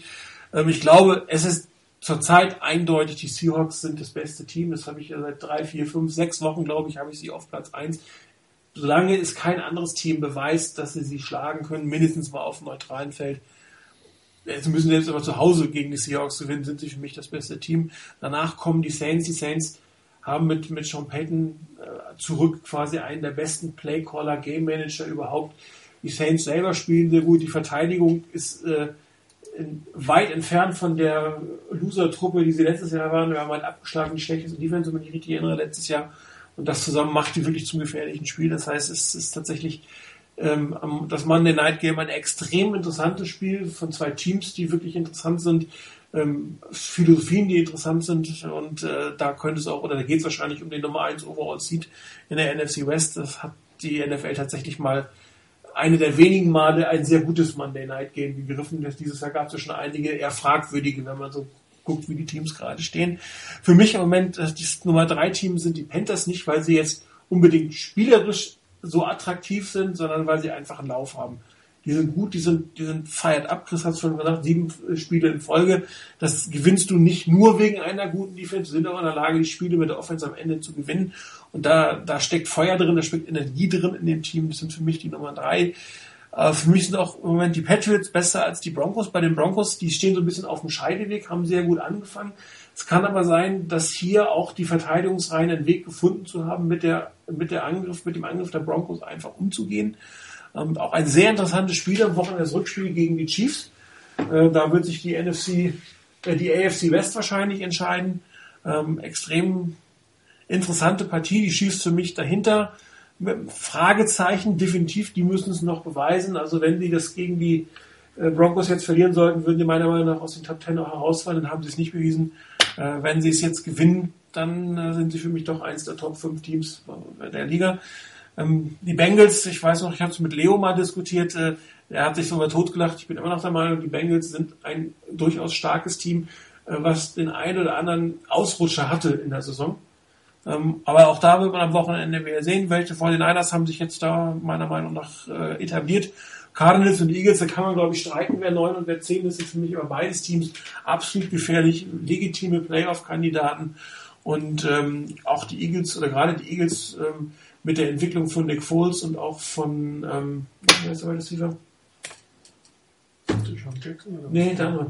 Riley Cooper. Cooper. Ähm, wirklich interessante, interessantes, interessantes Team zurzeit und sie haben auch anscheinend jetzt ein bisschen oder Nick Foles hat jetzt mehr verinnerlicht, was Chip Kelly eigentlich von dem Team will, als es äh, Michael Davis. Michael Davis. Michael Vick, um Gottes Willen, damals hatte. Ähm, aufwärts klar für die Bucks drei Siege in Folge. Das ist ein Team, gegen das ich ganz gerne äh, in der ersten Hälfte der Saison gespielt hätte. Total blöd, dass die jetzt auf uns zukommen, aber auch die müssen natürlich diesen Trend erstmal beweisen. Sowas kann natürlich auch relativ schnell wieder in die Hose gehen, dass man mal ein kleines Hoch hatte. Ich weiß gar nicht, ob Darren Reeves spielt die Woche. War ja verletzt. Kann sein, dass er ausfällt. Der schon Wilson ist wieder zurück. Für Vincent äh, Trending Down, Detroit ähm, war vor dem Packers-Spiel. Das muss ich jetzt natürlich sagen. Das heißt, das sind die Power Rankings von vor Donnerstag. Ja, jetzt äh, würde ich sie natürlich aus dem Trending Down wieder wegnehmen, aber die hatten so einen kleinen Durchhänger, da bestand auch die Gefahr, dass das bergab geht. Die Gefahr haben sie gegen die Packers relativ eindrucksvoll, meiner Meinung nach, ähm, bewiesen, dass, dass, dass, dass sie nicht nach unten trendieren und sollten jetzt Eagles oder Cardinals am Wochenende verlieren, wären Detroit für mich eins der Teams, der diese Plätze einnehmen könnte, oder die 49ers. Am Ende ähm, Falcons, Jaguars, Texans, man kann sich jetzt äh, streiten, wer nun effektiv das Schlechteste von den drei ist, aber eins von diesen drei Teams wird äh, den Nummer 1 Pick äh, von sich, äh, für sich bekannt machen. Äh, für die Falcons wäre es übrigens sehr interessant, den Nummer 1 Overall Pick zu haben. Ähm, aus dem einfachen Grund, die brauchen keinen Quarterback. Die könnten entweder Clowny nehmen und hätten damit eine Defense-Präsenz, die sie seit Jahren nicht mehr hatten, oder aber können in einem netten Trade für ein Team, was zum Beispiel Teddy Bridgewater haben möchte, das eine oder andere und dann immer noch äh, Clowny als zweiten oder dritten holen. Ähm, also für die könnte es sich durchaus lohnen, um den Nummer 1 Overall-Pick zu spielen, weil ich glaube, das Team spielt dieses Jahr weit unter seinen Möglichkeiten und wenn sie ein Laufspiel nächstes Jahr finden und alle wieder gesund sind, dann sollte es auch das Team wieder nach oben gehen und wenn sie dann noch zwei, drei gute Picks machen, relativ hoch, ist das eine gefährliche Sache. Irgendwelche Kritiken, Verbesserungen, Wünsche?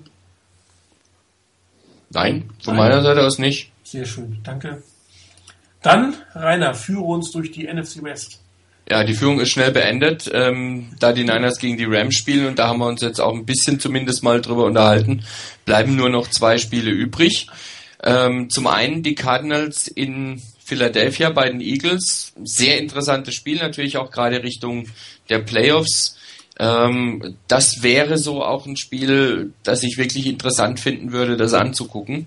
Aber ich möchte ja niemandem vorgreifen und niemandem irgendwas einreden. Ähm, aber wie gesagt, das wäre sowas in die Richtung. Ähm, ich glaube, dass die Eagles einfach, weil sie im Moment so auf einer Erfolgswelle schwimmen und einen richtig guten Lauf drin sind, dass die Eagles das gewinnen werden und damit in der NFC West ähm, ein bisschen Luft verschaffen werden gegenüber den Cardinals, weil die Niners halt ihr Spiel gegen die Rams gewinnen werden. Und das Monday Night Game, du hast es schon angesprochen, und wenn man deine Power Rankings sieht, die Nummer 1 gegen die Nummer 2 und das im Monday Night Game ist eigentlich... Ähm, Grund, Freitag, äh, Dienstag freizunehmen. äh, ja, kann ich nicht, leider. Ähm, also von daher, aber ich werde es mir dann morgens auf jeden Fall gleich angucken ähm, und gucken, dass ich da das Ergebnis nicht vorher sehe, damit ich es mir dann wirklich angucken kann, als würde es gerade laufen. Ähm, für mich ein top interessantes Spiel. Ähm, absolut ein Highlight eigentlich, weil die Saints, du hast es eben auch schon gesagt, wirklich klasse drauf sind, einen tollen Football spielen. Nicht nur in der Offense, auch in der Defense. Und die Saints als, äh, die, die Seahawks als das Team, das im Moment zu schlagen ist. Wenn man sagen möchte, man hat das beste Team geschlagen, dann muss man eigentlich die Seahawks schlagen. Die spielen aber zu Hause, es ist ein Monday Night Game. Ähm, wir haben es dann doch schon Dezember dann in Seattle und die Saints spielen normalerweise eben zu Hause in einem Dome. Ähm, von daher Vorteil klar auf Seiten der Seahawks, aber ich erwarte nicht, dass das ein Blowout wird, sondern dass die Saints doch einigermaßen dagegenhalten können. Und wenn am Schluss tatsächlich die Seahawks ein Heimspiel diese Saison verlieren sollten, dann würde es mich nicht wundern, wenn es dieses Monday Night Game wäre. Denn den Saints traue ich das sie, absolut ähm, das Championship Game zu Hause verlieren. Das drauf. Also wenn sie ein Spiel diese Saison zu Hause verlieren, ja? dann bitte das Championship Game. Ja. Okay. ja. Ich meinte ja. die reguläre Saison. Bitte? Ich meinte die reguläre Okay. Saison. Kann man mir Das das noch abnehmen, dass ich gerade eben die Kurve kriegen wollte? Okay, also ähm, in der regulären Saison ein Oder- Spiel verlieren. Nochmal so sagt, wir schneiden das dann raus. Ähm, wenn, dann gegen die Saints. Und wird mich nicht überraschen. Also ich bin sehr, sehr gespannt auf das Spiel auf jeden Fall. Gut, da wir, glaube ich, ziemlich alle wissen, was das Game of the Week ist, würde ich jetzt den Chris fragen, welches Spiel sollen wir früh gucken und welches Spiel sollte ein Nicht-49ers-Fan spät gucken? Wer möchte was machen? Chris, da in der Schweiz, ihr seid Frühaufsteher. Was Ich ist das Frühaufsteher? Spiel, was man sich guck, angucken soll? Ja, Rainer hat eigentlich hat vorgegriffen äh, und ich schließe mich ihm an. Aus Sicht, Sicht der 49ers sicherlich Arizona, Philadelphia schauen. Ähm, einerseits kann äh, hoffen, dass die Eagles gewinnen, äh, dass die Cardinals wieder ein Stück weg von den Playoffs sind, die Niners ein Stück Vorsprung haben. Ähm, ich denke, das ist sicherlich ein gutes Spiel ähm, mit Einfluss auf unser Spiel. Ja, und Chris, äh, wenn man nicht 49ers gucken wollen müsste, was wäre das späte Spiel, was man gucken sollte? Ja, ganz klar. Atlanta gegen Buffalo. Nein, Nein, natürlich nicht. Spaß beiseite, ganz klar. Das äh, ist auch schon gefallen, das Spiel. Das wäre für mich äh, die Alex Bowl. Genau, Alex Bowl, so kann man es auch aus 49ers Sicht sagen. Äh, jede Niederlage bringt die 49ers weiter im Pick nach vorne. Ja, aber das Spiel Denver gegen Kansas City ist äh, einfach das Spiel, was äh, in der AFC eigentlich im Moment äh, das spannende Spiel ist, weil es darum geht, wer wird denn dort vorne landen. Und ähm, gut, so für die 49ers-Fans auch immer noch so ein bisschen, ich glaube, so ein bisschen Sent- Sentimentalität ist ja auch immer noch dabei und dann auch noch diese Geschichte mit dem getradeten Pick, der dann nur besser werden kann. Also von daher, Denver gegen Kansas City wäre das Spiel, was man spät gucken sollte. Gut, aber wir gucken natürlich alle ein anderes Spiel. Ja. Und über dieses Spiel werden wir gemeinsam am nächsten Donnerstag wieder sprechen. Also wir werden nicht widersprechen, sondern wieder drüber sprechen. Und äh, äh, die Frage an euch, Halbzeitshow kriegen wir hin, oder? Passt. Wunderbar. Dann hören wir uns hoffentlich zunächst am Sonntag wieder, ansonsten nächste Woche. Mir hat das echt Spaß gemacht, mal hier live mit jemandem äh, zu diskutieren. Ich glaube, wir müssten uns irgendwann mal dazu verabreden, ein Stammtisch-Radio tatsächlich zu machen, wo wir alle vier zusammensitzen. Ich glaube, das wäre sehr lustig. Und ich würde sagen, Leute, wenn wir den Super Bowl gewinnen, dann sollten wir vielleicht echt versuchen, die Post-Super Bowl-Sendung an dem Wochenende danach gemeinsam zu bestreiten. Vielleicht kriegen wir das ja hin irgendwie. Ich will euch heute zu nichts drängen. Ansonsten viel Spaß, äh, vielen Dank fürs äh, Dabeisein, schönes Wochenende, viel Spaß beim Gucken. Euch draußen auch. Wir hören uns Sonntag oder gegebenenfalls nächsten Donnerstag. In diesem Fall Donnerstag ist der Plan. Und ähm, ansonsten eine lange Sendung heute. Ich hoffe, sie hat Spaß gemacht. Bis zum nächsten Mal. Tschüss.